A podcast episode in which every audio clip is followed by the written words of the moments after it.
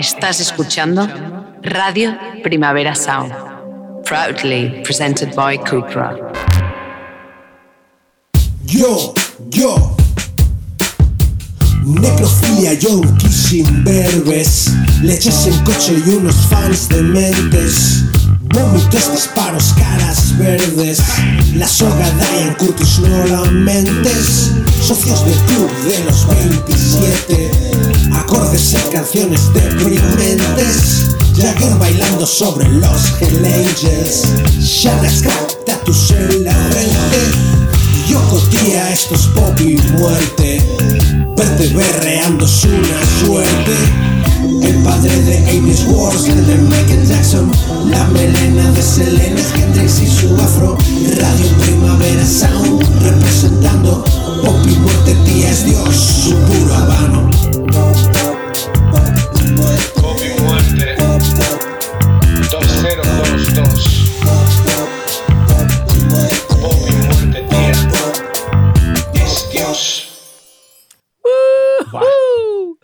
Vaya, eres los Neptunes.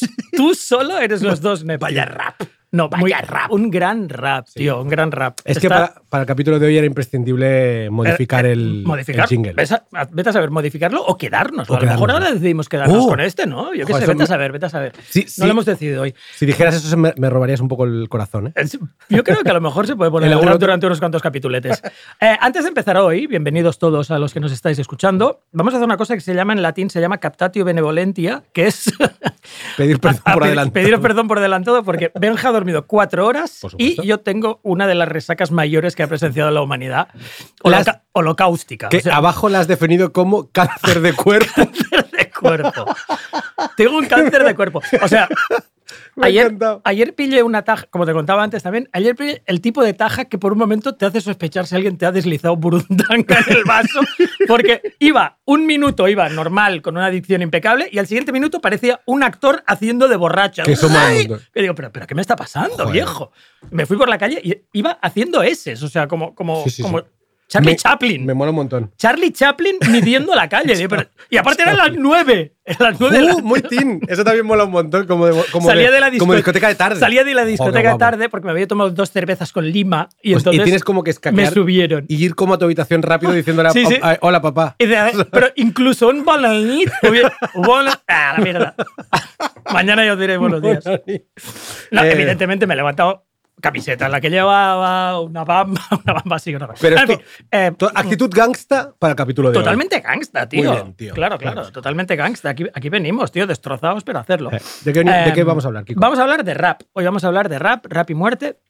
Rap, evidentemente, relacionado con, con contenidos delictivos y homicidas. Eh. Si os acordáis, y, tú, y tú si te acuerdas también, en el Muertes de Mierda, por ejemplo, había un abanico casi inacabable de tipos de muerte, ¿no? que pasaban de muertes de mierda. Mientras que en el rap realmente la ventana, la famosa ventana de Overton, se cierra porque las muertes del rap solo son dos. O sea, en realidad solo mueren o por balaceras o por drogas. Sí, en un sí. 99% de los casos. Total. Casi todo balaceras. De hecho, diría yo 80% son, son balaceras, ¿no? Mm. Em, y los que no son aberraciones estadísticas. O sea, hay dos o tres que se murieron de otras cosas, Sí, sí. pero que no. Pero que Yo te, voy a contar, yo te voy a contar alguna aberración, ¿eh? Sí, y hay- yo, te, yo te voy a lanzar tres, por ejemplo, de los que no voy a hablar, pero que también para que la gente sepa que morían de todos los lados. Murieron por balacera, murieron en Scotland Rock, de, de los no tan conocidos, ¿eh? Scotland Rock, que era el de Boogie Down Productions, Jam Master Jay, de Randy MC, Sí. que dice, "Pe- pero ¿cómo le mataron a Sí, este sí. también? Y un colega de Eminem que se llama Proof, también le mataron a estos. Ya no voy ni a hablar de ellos, pero hay muchísimos, hay muchos rappers muertos. Ojo que, en- y en la de Jam Master, tiroteos, claro. en la de Jam Master eh, estaba como medio involucrado 50 Cent, se cree. Mm. ¿Sabes? Esto sí que es como, como feo Sí, y de, raruno. De, de 50 Cent no vamos a hablar, pero, pero mm, tú no Ah, vas a hablar de 50 no, no Cent. voy a hablar de 50 Cent, Pero a pesar de los nueve balazos que se llevó. O sea, esto, esto nos honra también. O, O sea, yo te, yo te voy a hablar de un tío que murió de un que- balazo y el puto 50 Cent con Totalmente. nueve. Totalmente. Hay gente que haría un capítulo solo de 50 Cent y nosotros le decimos que te te 50 follan Cent, tío. 50. 50p. Eres 50 Total. peniques para Eh, mí, tío. Exacto. Eh, yo te voy a hablar de. Mira, voy a hacerte. Es tan largo mi tema, que es la contienda costa este, Chulísima. Mm. costa oeste. Espero poder acabarla sin tener un ataque al corazón. Y he, preguntado antes si había un desfibrilador. Si, me ves, si me ves que empiezo a caer, Eh, dame, dame sin sí. miedo. Y, y yo te voy a empezar con varios capítulos y tú me cuentas lo tuyo y yo te cuento lo mío, Sí. ¿vale? Voy a empezar Me con gusta la esa idea, Voy a ¿eh? empezar con la contienda. Y antes de empezar con la contienda, voy a escuchar el rap que más me inspira de- de- del mundo. Por favor, tíramelo, tíramelo, Rick Rob. Ya sé, cantaré un rap. Soy el mejor y aquí me quedaré. Soy Mr. Quitanieves para usted y para usted. Con mi trasto gigante todo lo quito del medio. Si le quitas una vaca, si no queda más remedio. ¿Quieres cerrar la boca? Prométeme que no lo volverás a hacer. Está bien. Prométeme que no lo volverás a hacer. Es exactamente la reacción de todo hijo cuando, Exacto. cuando un padre rapea. Intenta rapear. Cuando un padre intenta rapear. Para mí, para mí, el rap de Homer es cuando veo a alguien inapropiado haciendo algo en una edad que no le toca hacerla, Es siempre el- pienso rap, de, rap de Homer. Rap de Homer, ¿sabes? Lo, lo puedes Eh, medir en, en, en, en rap homerismos. Sí, es un rap Hostia, Homer. eso es un tres. Es un 3 Un de la escala rap homérica. es un 10 de la rap homérica. tío. Eh, vale, pues vamos a empezar Va, a hablar de la contienda. eh, Costa. Esto, que no pueda pronunciar Costa Este es ya muy Ya. preocupante. Te co- Costa Este. Sí. Escúchame, ¿quieres que Costa te haga este. como un capítulo 1 o algo Sí, así? digo- ¿no? dígamelo, dímelo, va, El dímelo. eh, West Coast versus East Coast. capítulo Vale. 1. Y, y también te tengo que avisar ahora Eh. mm, de que traigo mucho material inédito.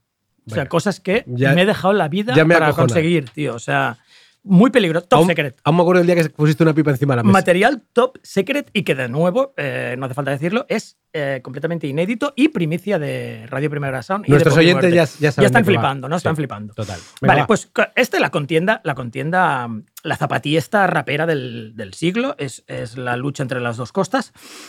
La mayoría de la audiencia estará familiarizada con, con el, con lo que es el gangsta rap.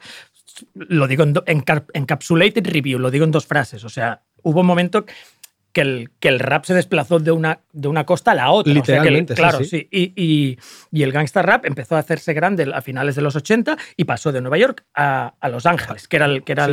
el, el- foco, el foco de un nuevo estilo dentro del rap. Lo estoy explicando un poco duda, wikipédico, pero es que es, es más o menos así. Y salieron Ice-T, evidentemente, Ice Cube, NWA. De NWA saldrían Dr. Dre y Easy, que tendrían carreras, carreras en, en solitario. Sí. Dr. Dre también sería el productor de G-Funk, que es como una modificación. Snoop Dogg. mm, sí, una modificación, exacto, de, de- del gangsta. Warren G, el propio Dre, Snoop. em, y Dr. Dre se- sería el, Dr. Dre sería el fundador de Death Row. Sí, sí. Junto con, con Snoop y, bueno, que tendría a Snoop, a, a The Dog Pound. Esto es en 1991. ¿Vale? La cuestión es que la costa oeste. Aparte del inventor lo- de los cascos que llevas puestos, ¿eh? que anda que nos ha forrado el cabrón. Exacto, sí. Dre con los putos beats. Sí. No, estos son beats, ¿verdad? No veas, tío. Eso y, las putas Air Force One blancas, Sí. que, se las, que tiene el como. No, eso no sé si lo habéis visto. El, el armario de Dr. Dre tiene como un zapatero que sol- solo tiene Air Force 1 Nike blancas. Blancas, todas. Chulísimas, Guay, qué guay, tío. Esto digámoslo ¿eh? bien fuerte a ver si nos regalan ni unas de una puta vez. Exacto, las Nike, Nike, Vale. Nike. Y yo eh, voy a empezar, voy a empezar- eh, au- aunque todo esto eh, se desplazara a la costa oeste, te voy a contar el primer faltoso, porque hay un, siempre hay un faltoso. hay el primer borracho que grita e insulta a alguien en una boda, siempre hay uno. Vale. Y eh, casualmente, el faltoso no es de Los Ángeles, es de Nueva York. O sea, realmente si quieres trazar el inicio de la, de ¿Faltosidad? la, conti- la faltosidad y de la zapatiesta, empieza en Nueva York, eh, por celitos además. Vam- Vamos a empezar escuchando la canción primero. Es un tío que se llama Tim Dog y la canción se llama, de una forma muy, muy sutil, Fuck Compton.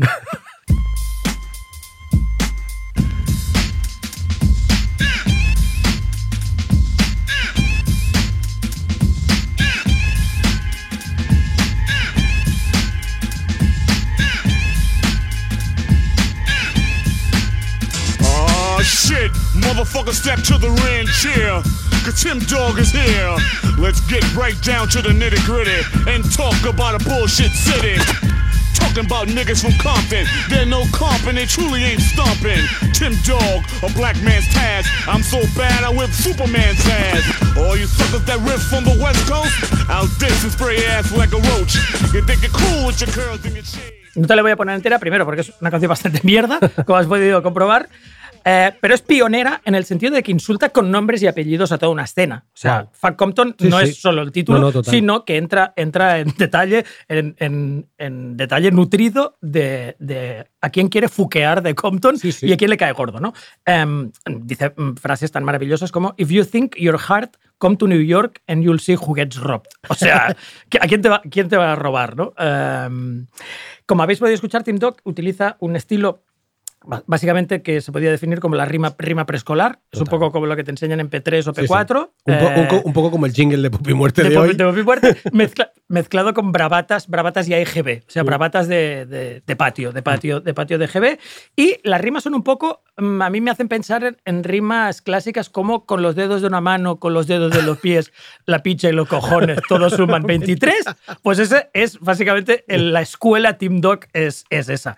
Em, Team Dog, eh, el- he, he conseguido, te voy a lanzar la primera, la primera cosa inédita. He conseguido un corte de Team Dog donde eh, explica de dónde, de dónde tiene, de dónde sacó, cuál es su influencia básica para Vale. hacer esto, ¿vale? Esto te, te lo, te Le- lo vamos, le- lo vamos a poner le ahora. le vamos a al poner ahora. play, ¿eh? Dale al play. Le vamos a poner al play.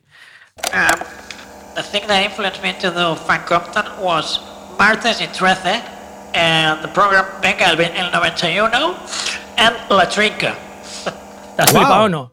A- Su a- influencia a- era a- Mar- Acaba de citar a Martes y 13. Martes y 13, pero no cualquier Ah. programa, el Venga el, el, 20 el 91. Y, y La Trinca. Tuesday, Tuesday and 13. Sí, y la trinca. Y la trinca, por- porque de ahí sacó, pues bueno, esta tendencia al chascarrillo chusco y vergonzante así español. O sea que acabamos de descubrir en Popi Muerte que el- el- la contienda de la costa oeste contra la costa este empezó por culpa 13. de Martes y 13. Sí, en Martes y 13, el- yo posiblemente eh, Gabinete Cagalera sería cuando hicieron la bromita de Oh. Frank con Napiato. Esa es, esa es esa brillantísima broma es la que influenció a, a Tim Dog. La cuestión es que eh, Tim Dog fue también pionero en, en hacer vídeos paródicos con actores actores malísimos haciendo del- de los blancos de sus invectivas. ¿no? En el, en el vídeo este no solo sale él vacilando y, y colegas suyos con bates de béisbol, que eso abunda, pero sale, Hay un, alguien haciendo ah, de- sale un, un idiota haciendo de Easy, ridículo por supuesto, otro idiota haciendo de Dr. Dre. Claro, esto no lo había hecho nunca nadie, o sea, es como la primera vez que se hace de forma, de forma tan obvia, ¿no? Eh, Y que los Blink 182 sublimarían Por sus su- videoclips. Con sus videoclips maravillosos. Pero O, Eminem, Eminem también lo, lo sublimó bastante. el videoclip, el videoclip de que corren en pelotas, para mí Es es, el videoclip perfecto. O sea, Sí. siempre he soñado con hacer un videoclip corriendo en pelotas. Em, vale, pues aquí empie- empieza el rollo faltos- faltoso. Antes los rappers habían sido faltosos y se habían lanzado dises, pero aquí es muy, es muy obvio, ¿no?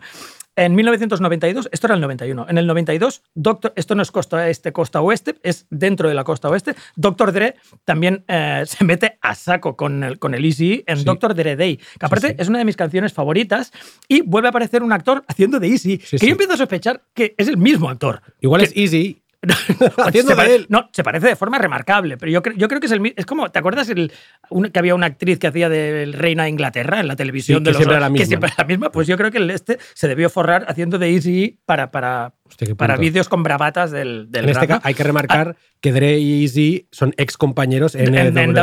WA, claro, claro, que eran, eran colegas. que. Es, es lo peor de las enemistades que siempre son Total. con ex, con ex amigos, Exacto. porque los odias mil veces. Eh. Esto lo explica muy bien un libro súper guapo que acaba de salir que se llama Los enemigos. No sé si. Hombre, librazo. no está, familiar- Increíble, no está familiarizado con él. Anagrama. Pues ahí lo explica de todo de puta madre Sí. ese, tío- ese genio. Pues sí. Vale, pues vamos a escuchar un momento Doctor Dre Day porque es, es una canción que me flipa y, y también es insultándose dentro de la misma escena.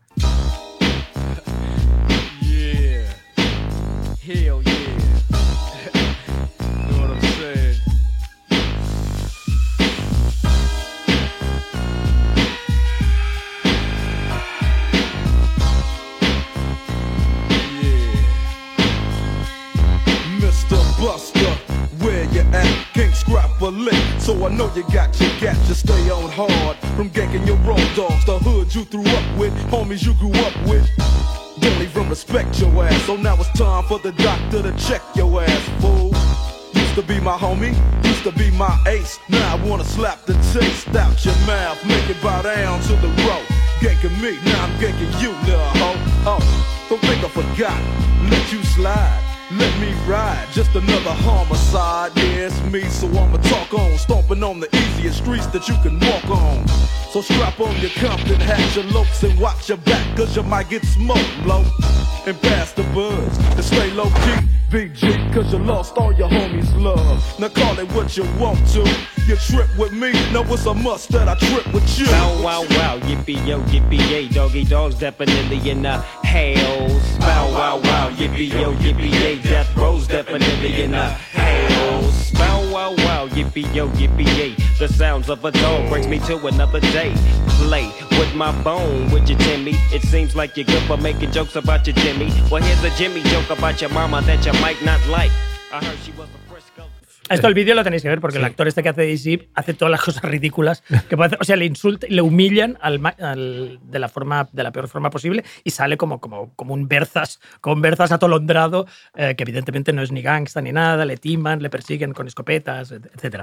O sea, Ojo, ojo el groove que va a tener el programa de hoy. ¿eh? lo dejan muy feo, muy feo. Sí, Pero- el groove, el groove uf, gordo. el claro. rollo este- Fat, fat rhymes. De ¿eh? puta, tío. Fat Es- rhymes. Estaba pensando que el cabrón de Doctor Dre, tío, esta canción que debe tener 30 años mínimo y suena que flipas, Que flipas, tío. sí, ¿Cómo sí. produce ese cabrón? Es alucinante. Eh.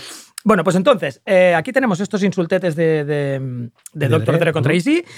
Y ahora ya vamos un poco más hacia cómo va avanzando la guerra, ¿no? Por- y por qué empieza la guerra de verdad. En 1993 aparece una nueva compañía, que es la que funda Sin Puff Daddy Combs, que se llama Bad Boy, en Nueva York. Correcto. ¿vale? Es, eh, es evidentemente en la casa de Notorious B.I.G., Biggie Smalls, de Long Island, Nueva York, y el tío lo empieza a petar. Eh, esto es en el 93. Mm. Y Tupac empieza a petarlo en el 94. ¿Vale? Eh, voy a hacer una cosa que es, voy a hacer un lapso, voy a saltar, voy a hacer un salto en el tiempo y voy a ir al 94 y no te voy a contar la amistad Tupac-Biggie porque luego haré un flashback. Vale, ¿vale? O sea, esto es mi guion, es Vale. luego volver... Estamos en el 94 y están Ahora estamos en el enemistados. 94, ¿vale? Eh, aún, aún no están del todo enemistados, pero Vale. ya han pasado unas, unas cosas que luego te contaré, ¿no? Y el, el 30 de noviembre de 1994, Tupac va a grabar mm, para un colega de Biggie en los estudios Quad de Manhattan. Hostia, el es tío está, canino, está bastante canino porque tiene un juicio por... por por to- en fin, tiene un juicio por muchas cosas. Sí. Sex abuse, eh, sodomía, armas, por tenencia de armas, por follarse a un show show de un colega suyo, o sea, mil cosas que se acumulan eh, y evidentemente no tiene un duro y necesita dinero, ¿no? Entonces va a grabar a estos estudios para el colega de Biggie. Eh, el tío va allí, em, entra, dos tiradores entran cuando está en el, en el hall, le dicen que, el, que se- todo el mundo al suelo, él, no sé, esto no sé exactamente si él no se tira al suelo o, o chulea o suelta alguna bravata, la cuestión es que so- solo le pegan tiros a él, o sea, nadie más eh, que es, es, em, es asesinado ni, ni, ni dañado de ningún, de ningún modo, ¿no? Em, creen que se lo han cargado. Tupac se hace el muerto. ¿Sabes un poco hacer el, Esto- el, el raccoon? Que, Pero, la tío, cucaracha. Esto esto es muy heavy porque en mogollón de masacres Sí. y cosas chungas la gente cuenta Sí, sí, sí. que lo que es es ultra em, o sea, in- eh, innato Mm. hacerte el muerto para que no te sigan para que no te maten, tío. Yo siempre pienso, hostia, saldría corriendo. No, a lo mejor No, no. Me, me haría el muerto, tío. te, tiras, te tiras sin sangre. No, y te embadurnas con sangre de otro, colega. como, como, en, como, en, como, en, como en Tropic Thunder, cuando, cuando Ben Stiller simula que le disparan mogollón. Y yo- sí, sí, Los total, aspavientos esos, tío. Bueno, la cuestión es que le pegan, le pegan, Sí, cinco, sí, le pegan- cinco putos tiros al, al Tupac, le roban, en realidad no le roban nada, o sea que No tenían nada eh, que ahí- robarle. no- ahí y se sospecha de que no iban a robarle, por supuesto. Mm. Y Tupac, arrastrándose y moribundo, que vaya pelotas, cuando ya se han pirado, entra al ascensor, el ascensor sube y. eh, Esto lo cuentan así, yo lo veo demasiado cinematográfico, pero se ve que es así. Y sube el ascensor y cuando se abre están el, el Puff Daddy y el Biggie y lo que ven es al Tupac ahí apretando, apretando las puertas del ascensor, ¿no? Entonces, llaman a, llaman a la ambulancia, esto también me encanta, llaman a la ambulancia y cuando se llevan a Tupac en camilla, lo último que hace es hacerle así al Biggie. ¡Hijo de puta! Medio muerto, pero aún puede... Y aparte una booty, ¿sabes? Un poco, un poco infantil. Hostia. Eh, que el, el Biggie, una de dos. O era culpable o no, pero si no era culpable, debía flipar. En plan, ¿para, para- a qué viene eso, tronco? Sí, tenía un ojo, tenía un ojo regulín el Sí. vídeo. Igual no lo vio. Igual se lo hizo por el lado malo. Vale, ¿qué pasa con esto? Que el, que el Tupac eh, comete, comete muchos errores en, en su carrera, pero uno, uno de los errores que comete es que solo desde, en el hospital, a la, a la mínima que le a la primera entrevista que le hacen en Vibe, que es una, que es una de las revistas de música de música negra americana es más famosa, eh, lo primero que hace es acusarles a, a Vic y a Puff Daddy del, del- del intento de asesinato. ¿no? Pese a que Puff Daddy había ido a Rikers, cuando él todavía estaba encarcelado por lo de sex abuse y tal, eh, había ido a Rikers a verle. O sea, y, y- y- y había ido a asegurarle que, que, que eran colegas y tal, y luego, y luego le dijo también mil veces que no, que no, que no era así, que no habían sido ellos. ¿no? Em, las cosas empeoran. En febrero del 95, Big Daddy, ay, Big Daddy, eh, eh, B.I.G. publica una canción que se llama Who Shot Ya, pero que estaba grabada previa al tiroteo. Esto es, esto es así, estaba sí. grabada previa al tiroteo. Pero ¿qué pasa? Que se llama Who Shot Ya.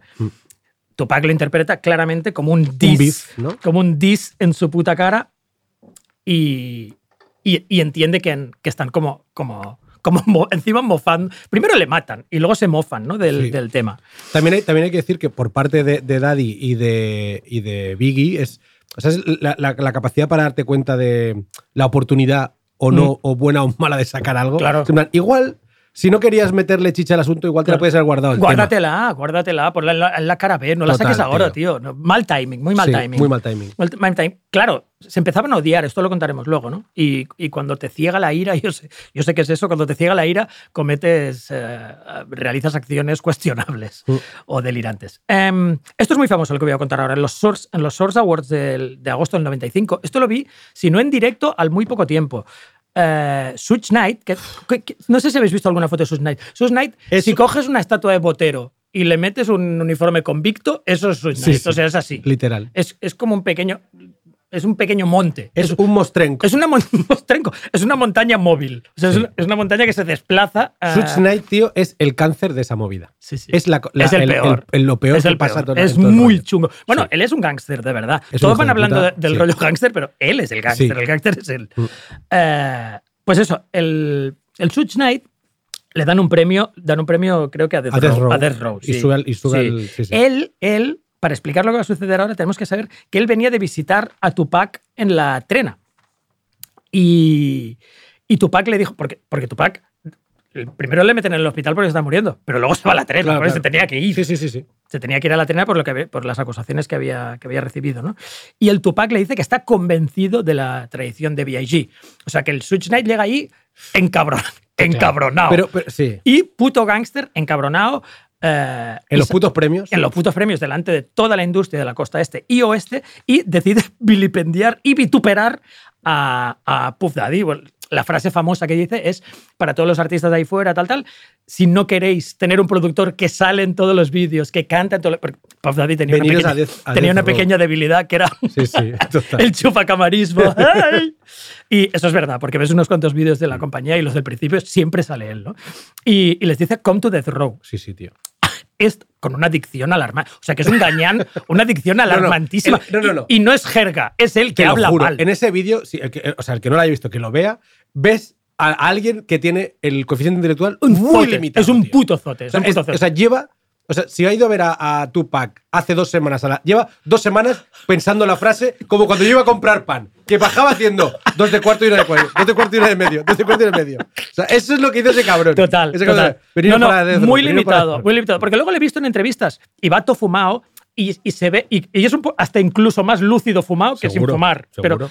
pero allí aparece sin, sin ir fumado. Esa Bueno. no es su excusa. Es solo que es un zoquete. Total. O sea, es un zoquete integral. Sí. Y ahora te voy a contar algo que si no lo has visto te va a encantar. Pues tú sabes cuando alguien pega una vacilada. Una, una vacilada gorda, o sea, que le, que le ha quedado guay y luego se cae de bolsa un charco Sí. y dices, hostia, karma Ah. y encima idiota, ¿no? Pues el Switch Knight suelta esto, come to the row, todo el mundo le abuchea, dices, wow, qué pelotas. Y cuando se va a ir, el- su colega tiene el codo así y hace así. se mete contra el codo del colega, pero con la napia torcida, delante de todo, De el, todo el mundo. sí. Hace. Boom.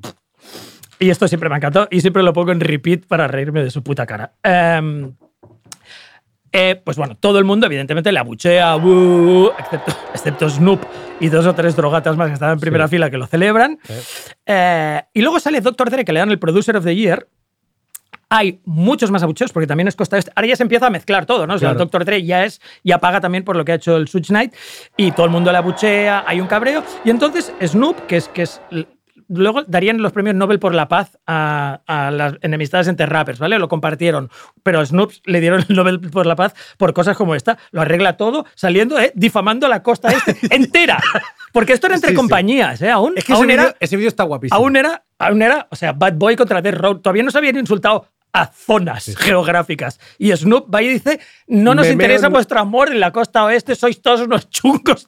Sí, sí, sí. Es en plan, no hacía. O sea, lo has hecho muchísimo mayor de lo que era. Eran solo dos gilipollas insultándose. Sí. Ahora es una región. Sí, en, un- o sea, en unos putos premios Sí. se, se lía como. Es como el, la llama, ¿no? Para, para, Sí. para mo- armar una guerra que no tienen ni puta idea de lo que va a acabar siendo. ¿no? Evidentemente, evidentemente. Y hasta aquí, y hasta aquí llega mi primer capítulo. Y vamos a Oh. dejarlo ahora con un poco de suspense y seguiré, y seguiré después de lo tuyo. Oh, pues me encanta, tío, que acabe aquí, porque justamente yo había. Yo, mi. Lo primero que te iba a. Y lo he hecho sin desmayarme, como habéis visto todos. Súper bien, bien. un, poco de sudor frío en Sí, algún momento, pero, mucho- pero mucha no, mejor dicción que Such Knight, o sea, todo bien. muchísimo mejor.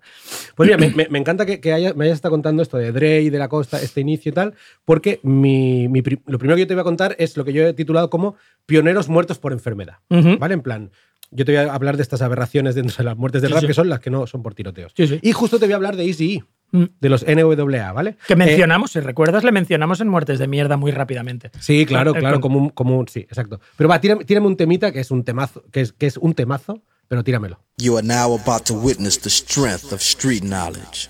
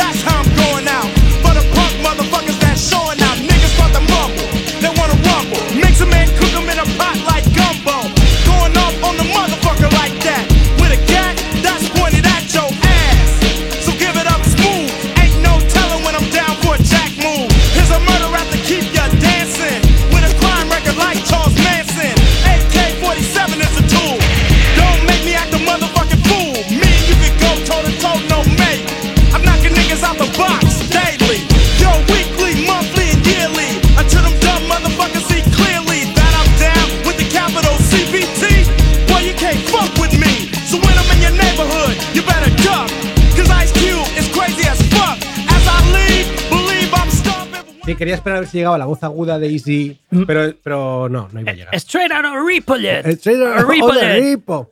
Straight out of Ripo. Exacto. lo- lo- bueno, otra producción de Dr. Dre. Flipante, de con trompetas, picada, No, no guapísimo. 30, 40 y sigue molándolo todo. Esto tío. es un poco como el arte, yo que sé, constructivista, como los dadaístas, Sí, que tío. 150 años después aún son vibras. más modernos que cualquier Total, moderno. tío. Es flipante. Sí, me encanta que digas eso porque lo Sí, pienso sí. literal. Sí, sí. Bueno, pues en es- el- no lo habéis oído, pero la, la- cuando si escucháis esta canción Straight Outta Compton de NWA, cuando escuchéis la voz agudita, ese sí sí, el tío al que imitan en todos los videoclips. Aplautada, de sí, el pobre pringao. Sí, Easy es el es el Pero sí, el- era, era, era bastante gángster. No, era un de tío, verdad. Era, Era, un tío, era un tío- gangsterillo. era un tío peculiar. Ahora te, te hablaré porque los que somos así un poco de, de, de barrio como Kiko y yo, todos hemos tenido un colega que es Easy, que es ese bocas, que tiene cierto talento, pero que es un notas y le, Mm. puede, y le puede el notarismo a todo lo demás, pero sigue siendo un tío como con talentos, tío, y, y, mm, y con cierto, y con cierto carisma en realidad, ¿no? Bueno, Easy es el AKA de Eric Lynn Wright, que es uno de los integrantes de Niggers with Attitude, en el, que es el, el- la- la- lo Sí, que significa en siglas, WA, sí, eh, que es el, el grupo oriundo de Compton, eh, California, y que es, seguramente es la formación que se considera como la pionera del gangsta rap. Es un supergrupo, ¿no? Digamos Sí, que sí, es un sí. supergrupo. Y, y en este, y en este caso, digamos que, que en lo que tiene que ver con como el pionerismo del gangsta rap, seguramente Easy es el que tiene más culpa de todos. ¿no? Sí.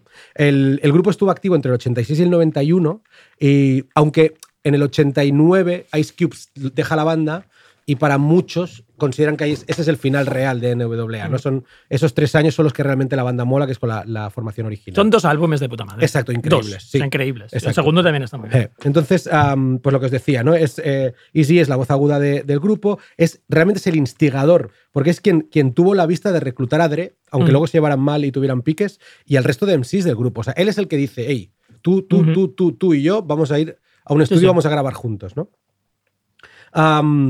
Él había, él, o sea, para, para entender el nivel de gangstarismo de Easy, a pesar de que en los videoclips pretendieran humillarlo, este tío había formado parte de los Crips, que es una Mm. de las bandas más jodidas que hay en todo Estados Unidos, en realidad. Y- sí, No sé cuál es su puta. Yo tampoco. Te tienes que romper los dedos para hacer la Exacto, mierda esa de. sí. Porque hay- muchas cosas. Es, muy, los es un arcano, es un gesto arcano. Los Crips son los que van de azul. Eh, tenían la mítica, la- su mítica peleas con los Bloods, que son los que van de rojo. Y, y de hecho es una banda que, o sea, creo que yo creo que está extendida por todo Estados Unidos Sí, sí. realmente, pero que se inicia en Compton. Y Southside, no, es, es, es- es, eh, Los Ángeles Sur, To- me parece. Total, sí, sí, el South Central o algo así. Sí. Bueno, en cualquier caso, este tío había formado parte de los Crips, cosa que le da eh, cierto caché gángster Bueno, de era- entrada. a lo mejor era el mamporrero de los Crips, pero, el, que iba, el que iba a buscar la, las litronas. Pero bueno, da igual, pero- estaba en los Crips. Esto- exacto, ¿sabes? Sí, sí. Y, y- y hay que decir ah, también que con 22 años este tío funda Ruthless Records. Sí. Hay una cosa de la que vamos a hablar mucho todo el rato, que es de, de sellos discográficos fundados por colegas que luego acaban siendo tochísimos, claro. vendiendo millones y millones de discos sí, sí. y ganando panoja a expuertas, tío. O sea, Peña de muy abajo ganando muchos billetes muy rápido. Con, es- educación limitada como la nuestra. Claro, o sea, pero es muy heavy esto en realidad si lo piensas, ¿no? Es decir, estamos hablando de Peña, de la calle, un tío, pues eso, que, que forma parte de una, de una eh, eh, pandilla chunguísima como son los Crips, que se pone a rapear y se pone a monta un, un sello Sí, sí. y empieza a ganar pasta a, a Sí, sí, sí. Bueno, eh, este tío, capazos. Este tío, eh, eh, entre algunas de, la- de las cosas que le pasan, eh, por supuesto va a salir Such Knight, es que a principios de los 90 tiene un pequeño eh, percal con Such Knight, que ya hemos hablado de él. Such, Such is huge. Sí, sí, no, no, espérate, de, de Death Row Records. Que este, el, ¿Sabes lo que hizo el tío? El tío, le, o sea, el tío quería que mm, Easy liberara a Dre contractualmente para que pudiera fichar por Death Row Records. Death Row, muy y la amenaza de Such Knight fue: Voy a matar a tu vieja. Pero, aparte, las viejas se respetan, en teoría, tío. No, o sea, es Los heavy. nunca mataban a viejas Muy de otros, loco, tío. tío. Pues le dijo él. O, o me li- o sea, ese es ese rollo de la mesa de negociación. Sí, Se sí. rompe en plan. Vente ¿qué, qué- quieres? Eh, que Dre, quiero que liberes a Dre. Y si no, No quiero. mato a tu Mato vieja. a la Paki. A la Pac. Hijo de puta. Total, él, él libera, libera a Dre y, y Dre lo que hace es cascarse de Chronic. De- del, Sobrevive, Paki, Paki sobrevive, la madre. Ninguna madre es, ningún problema, es dañada. Eh, Dre eh, eh, graba de Chronic, igual es uno de los mejores discos de rap de la puta historia. Ya te digo, Es Nothing But es, la es el himno. Total. Y, mm, y eso, bueno, y es, des- es después del, del éxito de este disco de Chronic que, que Dre saca con, con Death Row Records, que es el sello de, de Such Knight, cuando eh, Easy hace las paces con Ice Cube, que es el primer pique que él tiene dentro de la banda. Sí. Todos en la banda em, le tachan de, de- de- de demasiado pamplinas, de demasiado papanatas, ¿no? De demasiado gangsta, ¿no? En plan, Sí, sí. mucha pipa en los videoclips, en plan, cuando los otros cuatro eran en plan, hey, bro, igual no hace falta, ¿no? Rebaja. Ah, exacto. Total, él hace, él hace las paces con, con, con Ice Cube, deciden y plantean seriamente el retorno de NWA, pero justo ese año eh, le diagnostican SIDA en una revisión por problemas respiratorios. tío. Joder. Eso en el 95. Y finalmente, el 26 de marzo de ese mismo 1995, muere por una neumonía agravada por, por, por el SIDA. Cuando te decía que, que es el típico bocazas que todos conocemos, ¿vale? O sea, es ese tío de. Yo, yo- en mi barrio hay, hay varios easies, digamos, ¿no? Tíos que los veías como con cierto talento para bailar, igual eh, se ponían de moda los patines en línea y patinaban que flipas. O sea, eran tíos como que, hostia, tío, qué hijo puta, que todo lo que hace lo hace como guay. La bici, la bici también burlaban, burlaban pero de repente cogían una guitarra española y tocaban como flamenco guay. eh, lle- llevaban pájaros en jaulas Atracaba- tapadas. atracaban mucho mejor que los demás. Insultaban, ponían motes como nadie. Te robaban los cromos de Galáctica con una Po- precisión ponía- alucinante. ponía- te- te- Esto sonaba autobiográfico y lo era. Ro- Pero además robaban, robaban pidiendo. Que Sí, eso es genial. ¿Me sí. dejas? Pasivo-agresivo, muy pasivo-agresivo. ¿Me dejas las bambas? Sí, muy pasivo-agresivo. ¿Me te- dejan la bomber? claro. Hijo no de te voy a dejar las bambas, hijo de puta. Bueno, Easy era este pavo. Y, y te, te quiero decir dos o tres datitos de él, que es, eh, tuvo siete hijos, o sea, este tío murió con treinta y pocos años. Tuvo siete hijos con seis mujeres distintas. Ajá. Apoyó públicamente al único policía negro que participó de la paliza Rodney A Rodney King. King, muy bien. ¿Vale? Que fue. Muy bien, gran- timing. Claro, que para la gente que no lo sepa, eh, la paliza Rodney King es una paliza que le da la policía de, los, de South Central en Los Ángeles, justamente, a un hombre afroamericano, con tan mala suerte para la policía que un tipo lo consigue grabar Sí, sí. desde su casa. Una paliza brutal. Una paliza brutal, increíble. brutal. Una sema, una sema como se han visto pocas. Exacto, en una época en la que no había móviles, con lo cual era muy difícil que a la, a la Sí, sí, policía los pillar- los, los pillaran. Entonces, les pillan evidentemente se hace un juicio, salen libres todos los policías la y, Riot- y se arman las Las Riot del ma- 92, que es lo más Las- de flipante. las más gansas que- Lo que más habido, loco sí, que has sí. visto, sí. Pues el puto Easy defiende al poli negro que estuvo palizando a Rodney King, que ya es, ya es de ser notario. Mm. ¿Sabes lo que te quiero decir? Es, Y- es hablar, hablar por hablar, Exacto. claramente. Y por último, eh, se le vio, o sea, se le, se le vio contribuyendo, eh, eh, financiando eh, en una recaudación del Partido Republicano. Muy bien. Que es estas cosas de. Vale, easy. ¿Qué coño estás Y haciendo? take it bro? easy, easy, colega. Exacto. Take it easy, que ya estás sí. haciendo eso normal. Bueno. Y aparte tenía una tendencia que no tiene casi ningún artista de rap a llevar el pelo como espumoso, Muy loco. húmedo, con ricitos. Mm. húmedo, ricitos 80 soul, que Con ya la no- gorringui de los no, Riders. no llevaba nadie. O sea, Mira, ese, el- ese pelo húmedo no lo llevaba Total. nadie. El otro día, tío, vi una, vi una imagen de la, de la Resistencia, el programa de Broncano, e invitaron a dos jugadores del Betis, ¿vale? Uno era Borja Iglesias, creo que se llama, y el otro es un tal, yo no lo conocía mucho, tío, se llama Bellerín. Y resulta que Bellerín es un jugador español que había jugado en, el Arsenal y es un icono de la moda, tío. ¿vale? En plan, sé que el chaval viste que flipas, yo, yo le he chequeado el Instagram y tiene una ropa que te cagas. Vale. Pero es que el tío iba vestido de NWA, tío, con la bomber negra. Pero queriendo, ¿eh? Sí, sí, bigotín chungo, chollas raras como mullet y gorringui, tío. El puto Easy o, O el sea, Ice Cube. Si, llegan, si llega a ver guerra todavía, le habrían puesto en un vídeo, en un puto vídeo del Doctor Dre. El, el jugador del Betis Bet- hubiera hecho de un Easy. bético de Easy, Le tío. faltaban Claro las, que sí. las gafas de sol. Claro sí. que sí. Total. Bueno, y, y, eh, em, eh, esto es- este ha sido Easy, que muere, por el SIDA, no es una muerte por tiroteo en este caso. Y ahora te quiero poner, te quiero tirar otra canción para hablarte de otro pionero que, que me flipa y que tampoco murió tiroteado.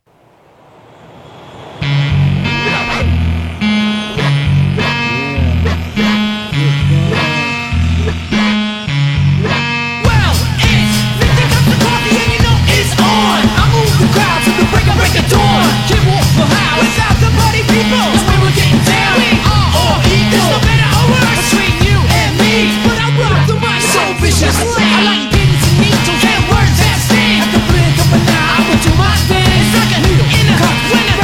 Los putos Beastie Boys, tío. Qué hijos de puta. Gritan mucho, siempre gritan. Pero molan mucho también, tío. O sea, los Beastie Boys son la rabia absoluta eh, su- sobrepasada por el talento. O sea, es Mm. decir, es alguien que te da mucha rabia, pero que empieza a hacer cosas tan guapas que, Sí. que, que claudicas. Ahí me caían bien de adolescentes, cuando eran gilipollas Sí, perdidos. a mí también, cuando sacaban pollas en el Sí, escenario y sí, todo el sí, rollo. sí. Pero claro, luego empezaron a hacer cosas tan guapas, Sí, tío. se pusieron un poco, un poco lama, se pusieron un poco Sí, Dalai. Un de poco hecho, Dalai. Mira, pues de hecho te voy a hablar de Adam Jauch, que es el bajista de, Sí. los, de los Beastie Boys. La canción que ha sonado era Super Disco Breaking del, del Hello Nasty del 98. Podía haber, es que podía haber podemos haber elegido un Sí. montón de hits, pero es que, es que los Beastie Boys tienen temazos. Y, y me mola todo lo que hacen. Adam Jauch, que es el bajista de los, de los Beastie Boys, em, es un chaval que es un chaval de- de em, creo que es medio judío, que se cría en Manhattan, eh, en una familia bastante acomodada, blanca, eh, por supuesto, que aprende a tocar el bajo de forma autodidacta. Ellos eran hardcoretas. Sí, sí, no, no. De hardcore. él- recluta de teenager, recluta al resto de Beastie Boys, que son, eh, son lo- los otros dos, Mike D y, y no recuerdo el nombre del tercero, más otro más, más un como el tercero de Martes y 13, que decías tú, que nadie lo recuerda. Como Sí, el quinto el de la trinca, el tercero de la trinca también. El cuarto, el cuarto Beastie Boy que desaparece, pero los otros tres acaban eh, juntos en los Beastie Boys que empiezan tocando country, hardcore punk, para caer de pie como nadie en el hip hop. Sí. Hip hop con riffs metaleros, muy, sí, muy chulos. En los tíos eh, asistían todos a la, a la Edwards R. Murrow School, que es como una especie de insti súper molón, eh, super artist. Es la típica School of Arts donde todo el mundo crea y, te empujan a la Sí, ¿sabes? que el- Qué cosa todos, que da- son- todos acaban siendo cineastas. Exacto, o- cosa que da bastante rabia. Para darles de hostias a Sí. todos, sí, sí, sí. Y la clave, yo creo, en la trayectoria de los Beastie Boys, sobre todo en la, prime- en la- en la primera parte, cuando, cuando eran teenagers y gilipollas, es cuando topan con Rick Rubin, Mm. que es el, uno de los fundadores de Def, Def Jam Records, Sí. otro sello sí. creado por colegas que lo peta, eh, y acabaran- acaban juntos despachando eh, discos y canciones inhumanas. Ah, además, se hacen, eh, con, el, con el tiempo se hacen amigos del director de cine Spike Jones, que les, les, eh, les filma vídeos acojonantes y muy cachondos, Mm. como el de Sabotage, que, Sabotage. Es, que es uno de mis guapo, favoritos de la historia. Y, y- Caracterización muy currada. muy, muy, muy muy currada. guay. Y de hecho, re- aprovecho para recomendar muy fuerte el, el libro que han publicado hace poco, los Beastie Boys. Sí. No recuerdo quién lo edita en España, pero el libro está chulísimo. Mm, tampoco Ah, me acuerdo, sí. pero sí, es, es un libro lujoso. Sí, grande y chulísimo.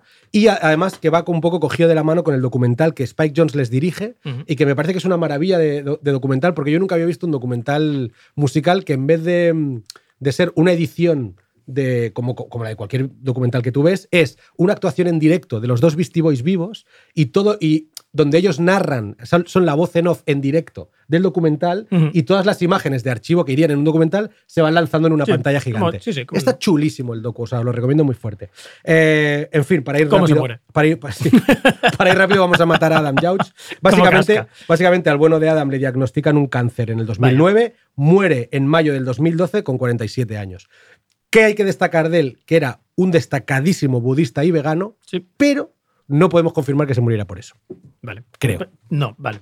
Yo, por si acaso, no me haría ni budista ni vegano. Ni que fuera, ni que fuera idiota por eso, ¿no? O sea, era- si era idiota era solo era Exacto, cosa suya. Exacto. No tenía el nada que ver. El budismo y el veganismo a priori no te matan. No, no te matan ni te convierten en capullo. Vale, Exacto. perfecto. Perfecto. No, pues vale. eh, pues una muerte muy poco hip hop, eh, debo decir, la del cáncer. Sí, un es una muerte poco, Triste. Poco, poco pedestre y triste. triste. sí. Eh, me toca a mí otra vez, me toca a mí. Bien, capítulo 2, pero antes rap de Homer, por favor. Ya sé, cantaré un rap. Soy el mejor y aquí me quedaré. Soy Mr. Quitanieves para usted y para usted. Con mi trasto gigante todo lo quito del medio. Si le quitas una vaca, si no queda más remedio. ¿Quieres cerrar la boca? Prométeme que no lo volverás a hacer. Está bien. Está bien. Y mola porque cada vez que lo oyes es más gracioso. Es Eso- eso mucho más no- gracioso. no Mucho lo más gracioso. la broma. Para Vale. usted y para usted. Para usted, sí. Eh, prométeme que no lo volverás a hacer. Benja. eh, Venga, entonces, capítulo 2. Sigue, sigue la contienda. Venga. En 1995, nuestro amigo Huge, Huge Knight, Such Knight, em, paga un millón cuatro. ¿eh? One for- un millón. 1,4 millones. 1,4 millones, gracias, gracias, me has, me has sacado un- de un verdadero atolladero. Eh, eh, saca Tupac de la cárcel, o sea, y le ficha para Death Row. ¿Qué consigue con esto? Bueno, consigue una lealtad de Tupac al Suge Knight a prueba de cual- a prueba de balazos, y nunca mejor dicho, porque el tío le debe, le debe haberle sacado de la, De la de la trena. Entonces, en el mismo 95, Suge Knight y Puff Daddy coinciden en un, en un cumple en Los, en Los Ángeles, o metiéndose farlopa, no sé qué coño debían estar haciendo. Y en ese cumple eh, hay un pique, quizá por la farlopa, uno le ha soplado la farlopa a otro, lo que sea, se profieren palabras gruesas el uno al otro, madres son mencionadas, madres son mencionadas, y a la salida de la fiesta le pegan un tiro desearía decir un tiro del culo, pero no es un tiro del culo. Le pegaron un tiro fatal a un afiliado de Death Row. Un tío que no era un artista famoso, pero que era de, De la Death Row. familia, de la crew, Exacto. ¿no? Eh, ¿Qué hace Such Knight? Que el, la- el engranaje su- de, de su neurona. eh, entonces señala, señala, señala a, A a, a Combs. Ah, sí. Vale. O sea, dice que ha sido él. Ya se están acumulando las acusaciones. Si te fijas ya, uno ha dicho que era Biggie, este dice que el. Pero además es que son, es que son acusaciones muy tochas. Muy, tío, muy gordas, ¿eh? que, te Sí, que te has cargado a alguien. Entonces, eh, esto, te va, esto te va a flipar, Benja, porque esto yo no lo sabía, me descojoné. En el diciembre del 95, al final de este año donde han pasado estas cosas, hay una fiesta de Death Row LA, ¿vale? Es Una Vale. fiesta gansa, no sé cuántos, y por puta casualidad, que hay que ser un poco tonto ya, porque ya habían, ya habían empezado los piques, aparece en la fiesta un colega del Puff Daddy, pero dice, no vayas a la fiesta de tus enemigos, ¿eres tonto o, o qué te pasa? Es el típico iluminado. que El- tam- no. También conoces a uno. O, o- o el tipo que se mete entre peleas y le meten cazos los dos lados, ¿no? El tío que dice, seguro que no es pa' Seguro que no es tanto". para tanto, sí. Pues sí que es para tanto, porque le cogen el Tupac y el, y el Suge Knight, le meten una sema y después de la sema le obligan a beberse 20 chupitos de pipi. 20 chupitos de orina, tío. Va- es que vaya, vaya, vaya psicópatas. Pero, y un momento, digo, y ahora, te pido que, que de- imagines déjame- y- cómo fueron llenando los chupitos uno a uno. Porque esto te puede joder mucho la próstata si tienes que interrumpir el No, pipi pero- a cada Pero yo chupito, me ¿me imagino entiendes? como el, cho- el chorro, ¿sabes el chorro que...?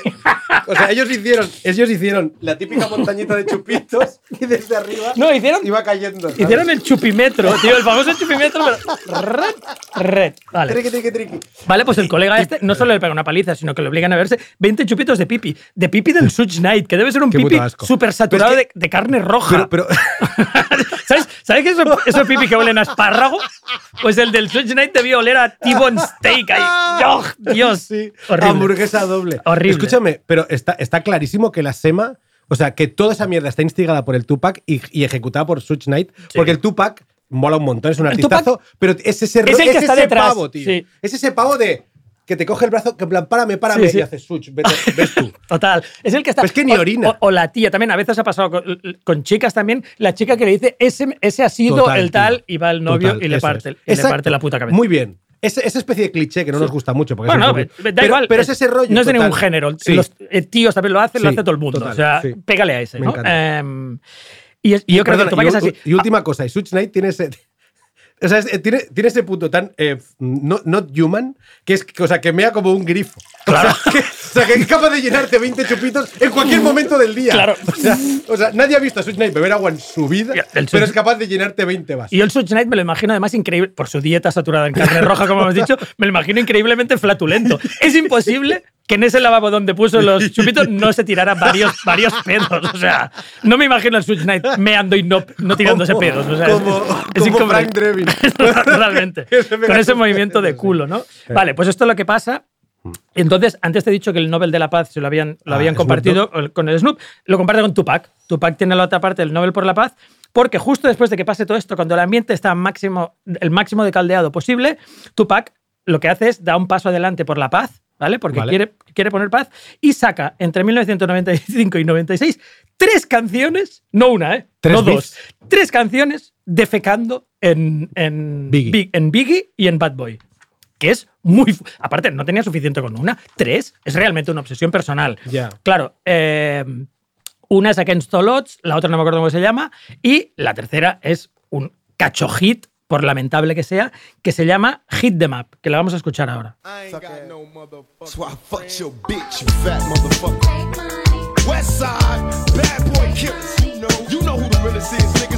to.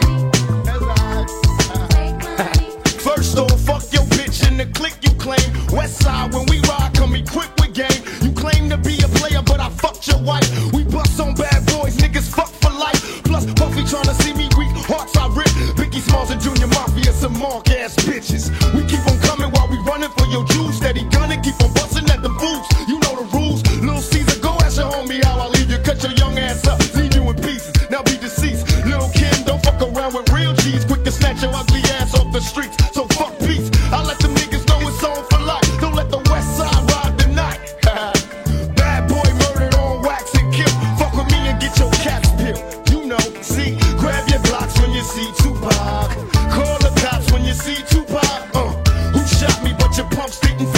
Finish. Now you're about to feel the wrath of a menace. Nigga, I hit him up. Check this out. You motherfuckers know what time it is. I don't even know why. Eh, but- dice algo así como, me disparaste, pero los cabrones no lo acabaron y aquí estoy yo. Bueno, lo que dice es una ristra de insultos, o sea, es todo una ristra de insultos contra... Ac- Si antes te he dicho que esa, esa, esa, esa información inédita que te proporcionó antes de dónde venía la influencia de Team Dog, aquí tengo otra porque he leído que Tupac ha declarado que en, este, en, este, en esta canción en concreta ¿Tienes otra tape? Sí, no, en, en este caso no tengo una tape porque lo leí de la revista Ah, vale. Vibe y decía Vale. que sus dos influencias habían sido los morancos y, y una representación de los pasturets que vio, Claro. que vio En a un primo suyo en Oakland. En Oakland. Y, y dijo, de esas dos cosas, dijo, de aquí sacaré el- un poco la, el tipo de producción y el tipo de Que lírica quiero. que deseo para, para el hit de map. Claro. Y, y de hecho se puede...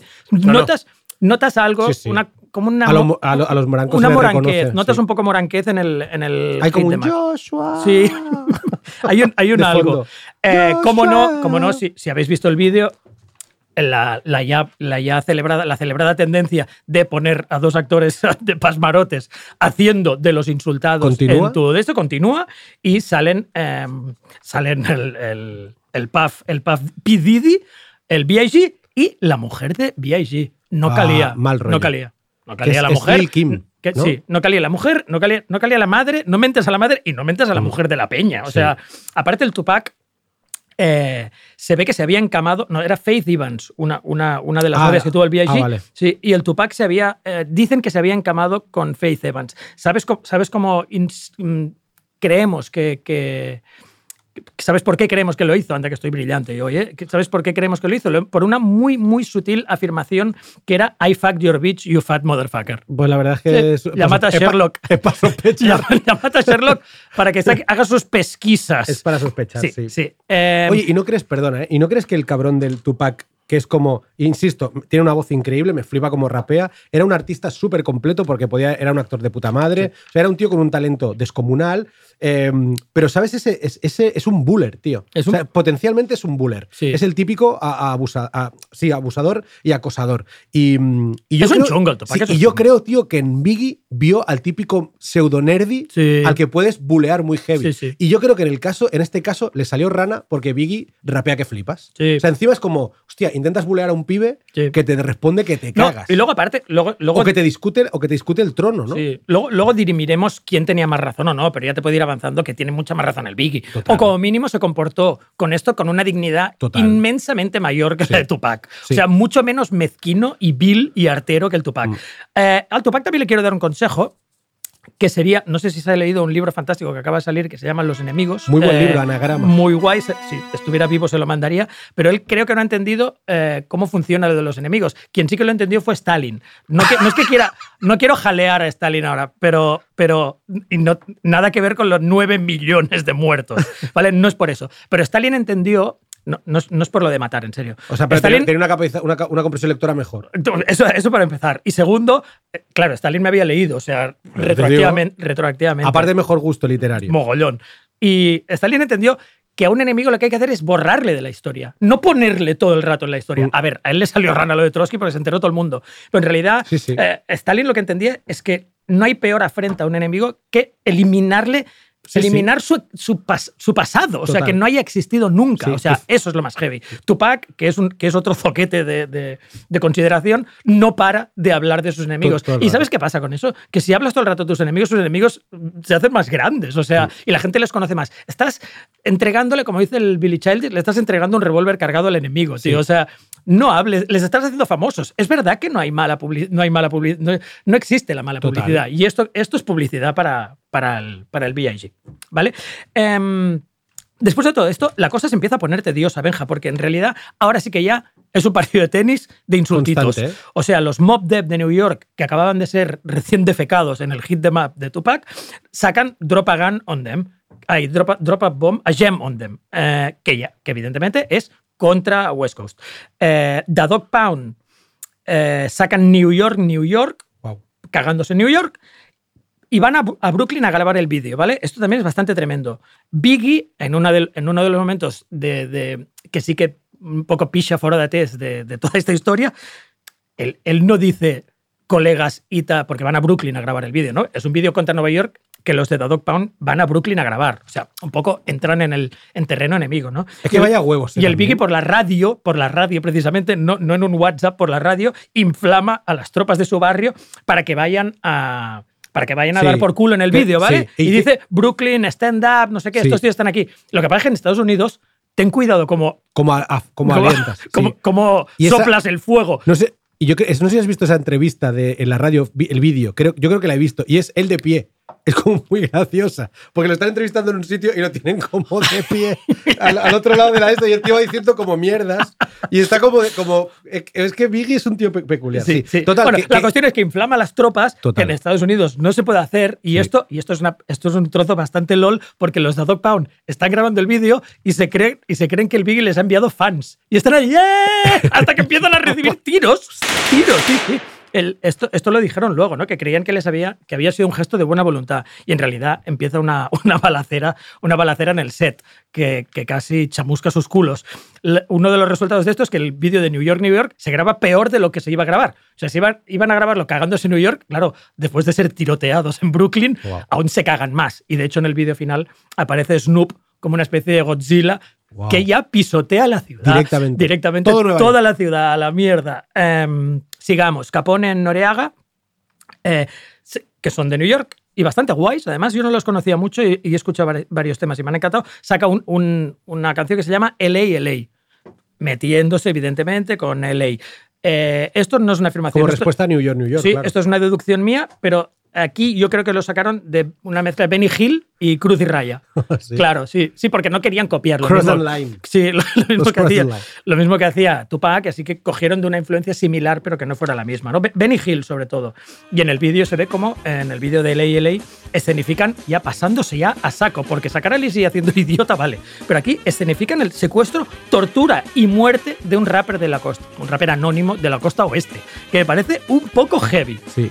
Un poco heavy. Y, y- Y ahora te voy a decir, Dime, pregúntame. No, no, te, te iba a decir, o sea, que, que todo esto lo haces después de que en una party en Los Ángeles de un sello maten a un pibe. De, que en el rodaje de un videoclip en Nueva York te tiroteen. O sea, Sí, sí. quiero decir, o sea, hay todo. O sea, es heavy que nadie, en, llegado un momento, dijera él, igual deberíamos aflojar. Sí. ¿Sabes? decir, No, no, nadie- porque, nadie para, nadie porque para. se muere Peña en las fiestas. Nadie para. Eh, y, te voy a- y ahora viene mi gran exclusiva del programa, ¿vale? Esto es tan grave que trasciende al país y a la disciplina. Es decir, empiezan a brotar pequeños feudos que ya no son americanos y que ya no son particularmente del rap. Entonces hay uno no muy conocido porque se tapó, porque fue un escándalo mayúsculo, y que fue, em, te- tengo, tengo fotos, Sí, sí, no tengo ninguna duda. tengo de fotos, que fue em, Enrique Vilamatas y Javier Marías. Se- hicieron, tuvieron un beef, un beef, ¿ves? Eh, Tupac, Tupac pero- Biggie, pero- pero, porque Javier, tío, pero que es esa maravilla, tío. Javier Marías se había puesto a favor de, de, de Tupac Pero es que además, o sea, no sé y si. la- Vilamata se había puesto a favor de Biggie. pero no sé si la, en la- ¿Verdad? Pero no sé si os fijáis, guay, que en la. Que en la, en la- Sí, pero ya ves que.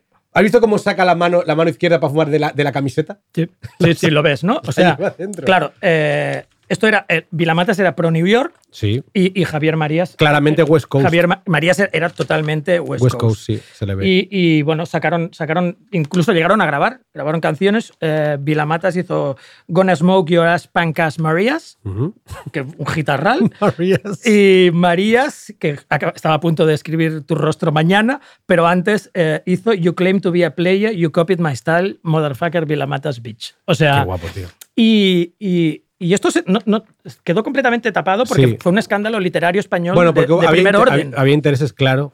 Call your cops when you see Javier. Call, grab your gloves when you see Javier. Me encanta, ¿Vale? me encanta Sí. cuando traes movidas. Sí, sí. Bueno, y aquí, y aquí ves Hombre. por qué llegó la influencia, ¿no? Porque mira, aquí sí que salen realmente Hombre, claramente. Biggie, Tupac. Tupac, Biggie y Vilamatas. No, no, ¿Lo claro, ves? Ahí está. claramente, sí. Es- Porque está de colegueo, ¿eh? Sí. Aquí se le ve un poco más pequeño. O sea, está un poco lejos porque está en el diván. Porque está un poco para atrás. Está en el diván, sí, sí. Ha hecho un poco la de Puff Daddy, ¿eh? Ha Sí. querido salir. Ha querido salir, claro, ha querido salir en el vídeo. Y luego, claro, aquí pues empezaron las afiliaciones y uno se pasó al, al otro y, y se mentaron madres Jo, también. me fue, encanta, fue grave, Kiko. fue grave. Lo dejo, lo dejo aquí encima, pero para que no se nos olvide, ¿vale? Vale. Esto hay que Venga. devolverlo también a los archivos de, de la, del FBI. Eh, al, al final, ¿qué pasó, con, ¿qué pasó con este feudo entre Marías y, y Velamatas? Pues que, que fue tan grave que quedaron, que quedaron para lanzarse arcaísmos y alusiones crípticas bibliófilas en, la, en un micro abierto de la, de la Real Academia Española. Sí. Pero, pero no, la cosa no pasó a mayores porque se firmó, se firmó una tregua. Intercedieron, intercedió, yo qué sé, Ray Loriga. No sé, Reverte. Intercedió entre ellos.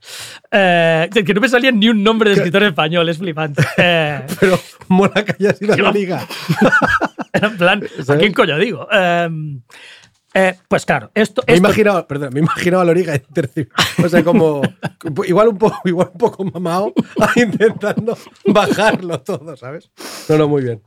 de buen rollo, De en plan, rollo. somos colegas. Sí, total. Somos colegas. Eh, bueno, pues esto no pasaría a mayores por esa, por esa intercesión de Ray Lorica, pero en el caso de Tupac y Biggie sí que llegaría a mucho mayores, como veremos en el tercer capítulo. Oh, muy bien. O sea, vuelves a dejarme aquí. Te con- dejo aquí para que ahora continúe. Continuará.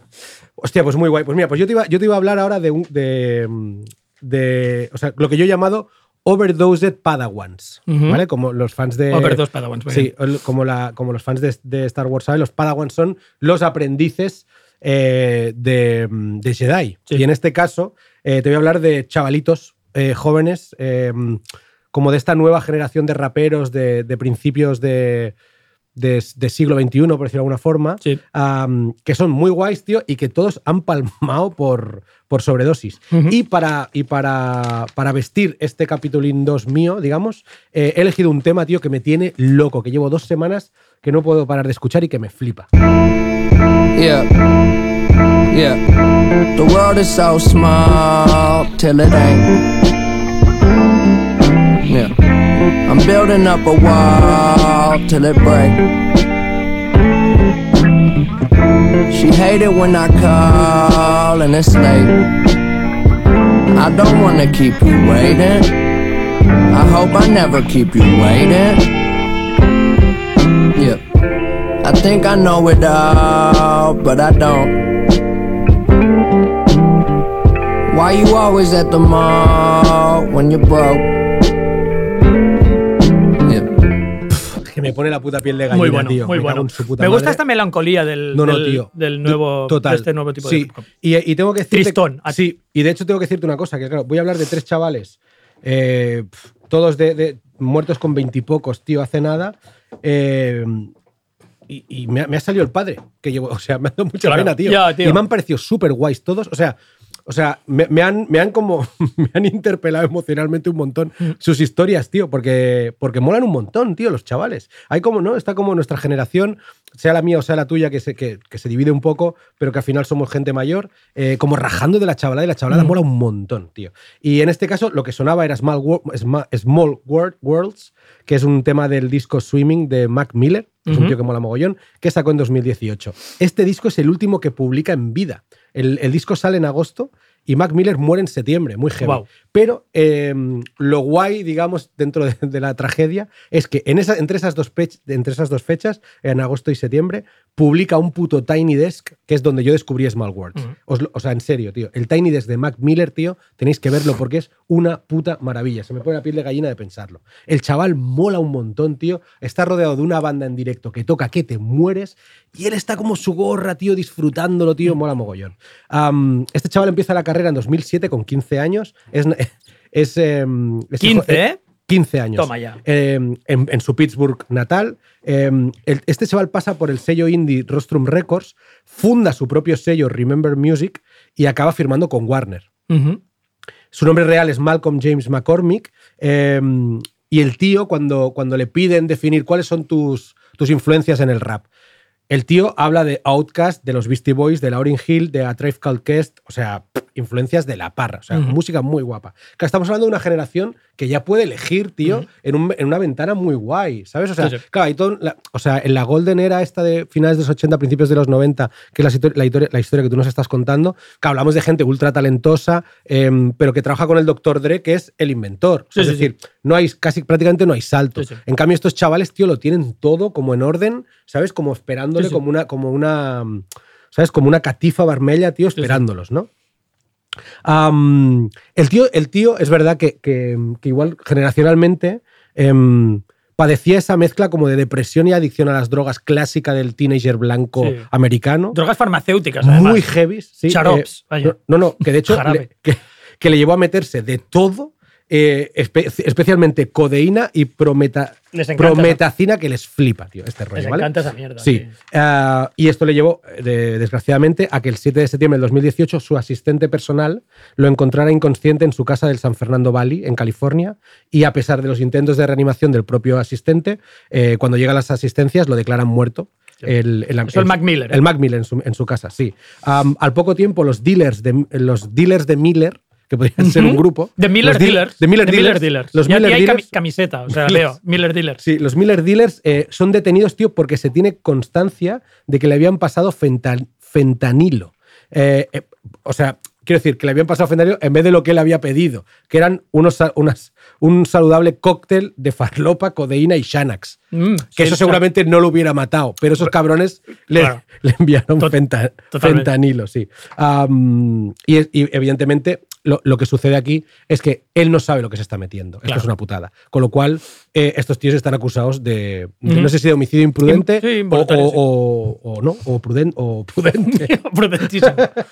y, y entonces quiero hacerte una pequeña alerta de prensa amarilla, tío, porque esto me mola un montón. Yo descubrí a Miller porque era el novio de Ariana Grande. Ah. Esto es muy heavy. Yo sabía No que la- sabía. Sí, eh, hay como. Hay, no sé por qué, pero hay como muchas niñas Disney salido con raperos muy Muy tatuados. chungos, muy Sí, chungos. Es curioso. Es como lo de los toreros y las folclóricas. Es Sí, como sí. muy- muy curioso. Total, que, que Miller había sido novio de Ariana Grande. Y en mayo del 2018, o sea, eh, o sea, antes de que él muere en septiembre y en, en agosto saca el disco, pues en mayo rompen. ¿Vale? Ariana Grande y, Mac Miller, y Mac Miller lo dejan. Y ella empieza a salir con Pete Davidson, que es el stand-up comedian y, y- y uno de los protas del Saturday Night Live, además del, del- del autor del guion y protagonista de The King of Staten Island, que es un peliculón. Este chaval es muy cachondo, es, muy- un tío muy guay, me encanta. Me encanta. Pero vamos, vamos a descubrir una parte un poco cabrona de él. La, la Arianna lo deja con el, con el Mac, se pone a salir con el Pete, ¿vale?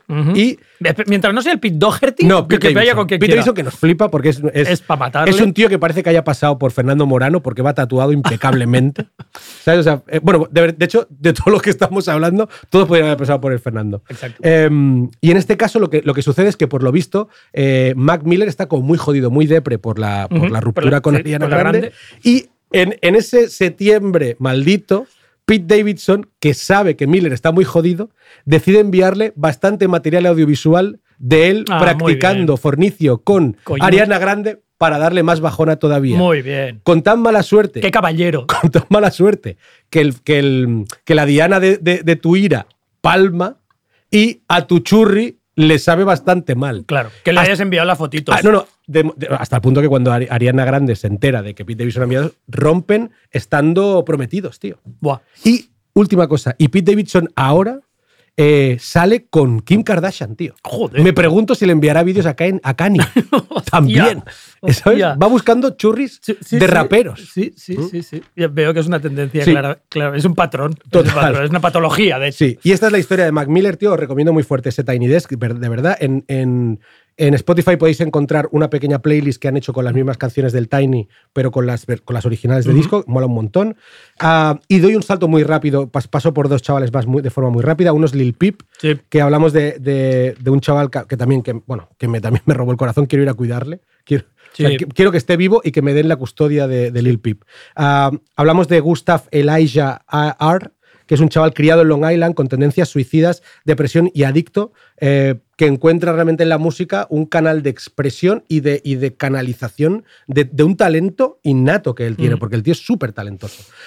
Padre abando- abandonante, ¿no? Sí, sí. Padre abandonado. Total. Y él era como su abuelo. Su abuelo El era como- abuelo es el abuelo es como El superguay. abuelo es la- Sí, en el documental salió. Joder, el abuelo es lo más, tío. De hecho, em, de hecho, recomendamos muy fuerte Everybody's Everything, que es el documental que hay en Netflix de Lil Peep. Porque el, porque el documental es un flipe, pero sobre todo por la figura del abuelo, que es increíble. Y la relación que tienen ellos dos me parece, tío, ultra bonita, muy guay. Lástima que no fuera definitoria para, para que él como saliera Para un que- poco del claro. pozo. Sí. En cualquier caso, es considerado igual pues uno de los sad boys, ¿no? Y, Mm. y- y pioneros. Sad Trapper, sí, si, sí. si se- si se puede ser pionero de algo ya, de este emo trap contemporáneo, ¿no? Es como la, la figura más, más, em, más clara. Eh, Pip muere a los 21 años, el 15 de noviembre del 2017, en el autobús de gira, llegando a- recién llegado a, a Tucson, Mm. Arizona, cuando su último, su último vuelo había sido en El Paso, Texas, que es mi ciudad favorita del mundo, como tú sabes. Y, y había, de hecho, o sea, si, si hubiera sido el año anterior, creo que hubiera podido ir a verle porque me cogió allí. Y en una sala que es muy guapa, del paso. Y de, de hecho, si, si, si chequeas en, en Google el último bolo de, de Lil Peep, lo encontraréis el, el- Mm. el show que hizo en el paso y mola un montón, porque el tío molaba mogollón. Em, los análisis de sangre eh, dicen que da positivo en, no te lo pierdas, María Farlopa sí. fentanilo, que es lo que mató a Mac Miller, y aprazolam.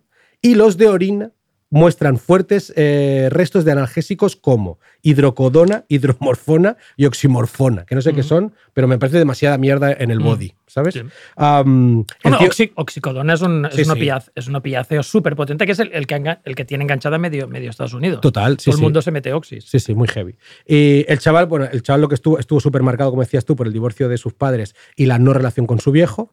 Eh, había, había recibido bullying, en el, había sido buleado en el cole hasta el punto que se, se, mm, se graduó online para no tener que seguir yendo al cole, que esto es bastante heavy, ¿no? Sí. Eh, y yo creo que la última cosa como que lo acaba de, lo acaba de matar, porque en realidad lo, lo- lo mató, es trasladarse a California con 17 años a Eco Park con, con, lo- Sí. con los bolsillos llenos de pasta. O sea, es decir, él... eh, De pasta y lo- pastis. Sí, sí, exacto. Lo peta, lo peta en, en Long Island y se, y se marcha a California con mucha pasta, tío. Y el, en el documental se ve cómo tenía a todo el mundo mantenido Sí. y tenía un montón de, de buitres Paparras, alrededor. de sí. paparras, como Muy siempre, tío. locas, sí. de, de parásitos. Yo, yo de, de Lil Peep leí, leí que, que, que aquí cuando, cuando nombraban enumeraban la cantidad de drogas que había en su, en su sistema Ujú. eh, y la frase final que se me quedó es no alcohol in his system. Qué máquina, ¿eh? que- que Agua. Vienen de una tradición completamente no alcohólica, que es No, no. súper heavy. Solo beben, bueno, pues eh, los trappers de, Monster. de New Orleans también, jarabe para la tos. Ya, jarabe tío. para la tos ¿Qué le con- llaman, ¿Cómo le llaman? No sé qué. El pink, no sé qué, tío. Jarabe para la tos mezclado con, yo qué sé, con lo que tío. sea, con, con- con Fanta, y eso es, su- eso Es que los chavales. los cha- esto va a quedar. Claramente del Valle Obregat no son, No, porque si no hubiera- tendría 10 quintillos en el Total, estómago mínimo. Pero ahora, ahora, ahora ves mucho a, a Y chav- morros. a chavalada con monsters, tío, por la mañana, Sí. cosas así, esa mierda, tío. Buah, Monster, tío, es como 20 cafés, eh. Muy loca. Y por último, te voy a hablar de Juice Wall. Juice Wall me encanta, me encanta, cómo- perdón, no me encanta cómo murió. Me encanta. La muerte es bastante La muerte es muy LOL. flippy. Sí. El, Es el esto, muy es, LOL. esto es el featuring es con, con tu hijo Boy, Sí. que es el que me alertó para que me fuera a echarle un ojo a Juice Wall. Joder, y bendito momento en el que Boy me dijo que lo mirara porque qué maravilla. Juice Wall es un rapero de Chicago, ¿vale? Que muere el 8 de diciembre del 2019 también por, por sobredosis, como el resto de Overdosed Padawans. Am, el tío volaba en su avión privado desde Van Nuys, Los Ángeles, a Chicago. Avión privado, ¿eh? lo dices Avión como si privado. fuera lo más Sí, normal sí, del mundo, como No, si fuera la, la Torrot, la, Eh, la sí, Vespino. Decir, es para entender el nivelazo de esta peña. O sea, este pavo va en su avión privado eh, y alguien le dice, oye, los federales te están esperando en Chicago porque tienen apuntado que en ese avión hay pipas y drogas a, a- a cholón. Cholón. De, hecho, cuan- de hecho, cuando llegan encuentran, encuentran tres pipas y 32 kilos de María. La cosa, esto es muy guapo. 32 La- kilitos. Sí, la cosa es que cuando llegan, cuando llegan al aeropuerto de Chicago... Aparte que la- 32 kilos de María, la María pesa muy poco, 32 kilos. 32 son- kilos es un mogollón. es un camionaco de María, ¿eh? total. La movida es que cuando llegan al aeropuerto de Chicago, o sea, la puerta del avión la abre ya lo- la, la DEA. ¿Sabes? O sea, le abre Sí, la sí. puerta a los federales, le dicen. No, la escalerilla es, Es de la, la- DEA. exacto. Es de la DEA. le ponen la escalerilla de la DEA, salen y eh, mientras. Esto es guapísimo. Mientras la. mm, Mientras la poli registra el avión, él dice: Hostia, tengo mogollón de pepas de percocete en lo alto. Me encanta. ¿Qué hago? ¿Qué hago Eso me encanta. para que no las vean? Me flipa me- eso. boca. Me desueva. o Hostia, sea, me sabe desueva. súper mal porque soy un chaval muy joven, pero este pavo Pero ¿por qué no, no lo has hecho por el váter? Que es lo que hace todo el No, mundo. claro, porque estaba, estaba, es que estaba de pie en el aeropuerto. Claro, pero claro. bueno, yo qué sé, te las tiras al suelo. Sí, yo no he no, sido. No lo sé, da yo no igual. he sido. Pero, No te pero el pavo dice, hace, hace la de la de niño chico de.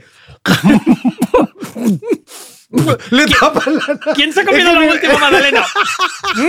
Es que me imagino, me imagino, No, al, no. me imagino al Juice Wall que dice, me los meto en la boca, pero no me las trago. Claro. Entonces la policía, un policía le hace, el, ¿qué te echa la boca? Y él, Le hace así. no, no, no. Le hace así. Y le tapa la nariz para que se le abra. Y él hace, y se las traga. Tronco, Pobre tronco, muy pobre heavy, tío. pobre El, tío. El tío empieza a convulsionar y se puto muere, tío. Claro, claro. No, es que ¿cómo no te vas a morir si has No, no, metido claro, también, 30, tío. 30 putas Sí, sí. pastillas de golpe? Claro, claro. Espumarajos por la boca, Joder. además no es una muerte feliz, ¿eh? No, es- No, no. Un poco ataque ni de, epiléptico ni de- ni de sufrir ni de ver. No, no, nada, muy chungo, muy chungo. Vale, pues eh, bastante hila- hilarante. Joder, pese, es que me pareció pese- pese a que el tío es talentoso, bastante hilarante. Oye, sí. vamos al tercer y último capítulo. Vamos al tercer y último capítulo. De nuevo, rap de Homer, por favor. Venga. Ya sé, cantaré un rap. Chum, chiqui, pum, chiqui, pum, pum, pum. Soy el mejor y aquí me quedaré. Soy Mr. Quitanieves para usted y para usted. Con mi trasto gigante todo lo quito del medio. Si le quitas una vaca, si no queda más remedio. ¿Quieres cerrar la boca? Prométeme que no lo volverás a hacer. Está bien. Ya tenemos eh, el rap, ya lo hemos vuelto a escuchar tres veces. Me encanta. Y entramos al capítulo 3, ¿vale? Venga. Em, aquí os hago el flashback de. Vamos un momento atrás a Tupac y Biggie. O sea, Vale. eh, Tupac y Biggie, yo había una cosa que había malentendido al principio, cuando no les conocía aún mucho sus carreras y tal. Porque todo el mundo decía tal que acabaron. Cuando ya habían, cuando ya habían habido muertes y, ha- y había acabado mal, todo el mundo decía que eran amigos, ¿vale? Y, pero luego, yo pensaba que eran amigos, pero amigos del Insti, no sé, que habían estado juntos toda la vida. Y, mm, y se ve que se conocían solo de mil- desde 1993, Vale. ¿vale? Recuerda que Sí. Tupac murió en el 96, o sea que fueron amigos tres años. O sea, eso no es, eso no es ser tan amigo. O sea, Claro, es un de- amigo De hecho, si en, el, si en el 94 ya se estaban echando pestas, ni eh, tres. Fueron, exacto, fueron amigos un año. O sea, yo he inhalado narcóticos con gente, con gente Más que, tiempo. que conozco más. Y no son picolegas. exacto, que no son nada amigos míos. O sea, Exacto. que son Yo, drogolegas. yo he participado, esto lo voy a reconocer aquí, yo he participado en alguna maratón masturbatoria con película porno en casa del padre de alguien más veces que, colegas eran Tupac. y Que colegas eran Tupac y Biggie. Es que es así. O sea, así. no eran, no eran sin, sin el juego de la galleta, ¿eh? no eran nada. Sin mirarse, sin mirarse ni tocarse. sin, sin mirarse ni tocarse ni galletas de por medio. Exacto. Y, y no, yo eran, eran coleguillas de drogas. O sea, Sí, eran sí. drogolegas. De hecho, les presentó un dealer. O sea, que esto ya es una invitación a, a que su relación fuera eminentemente narcótica, ¿no?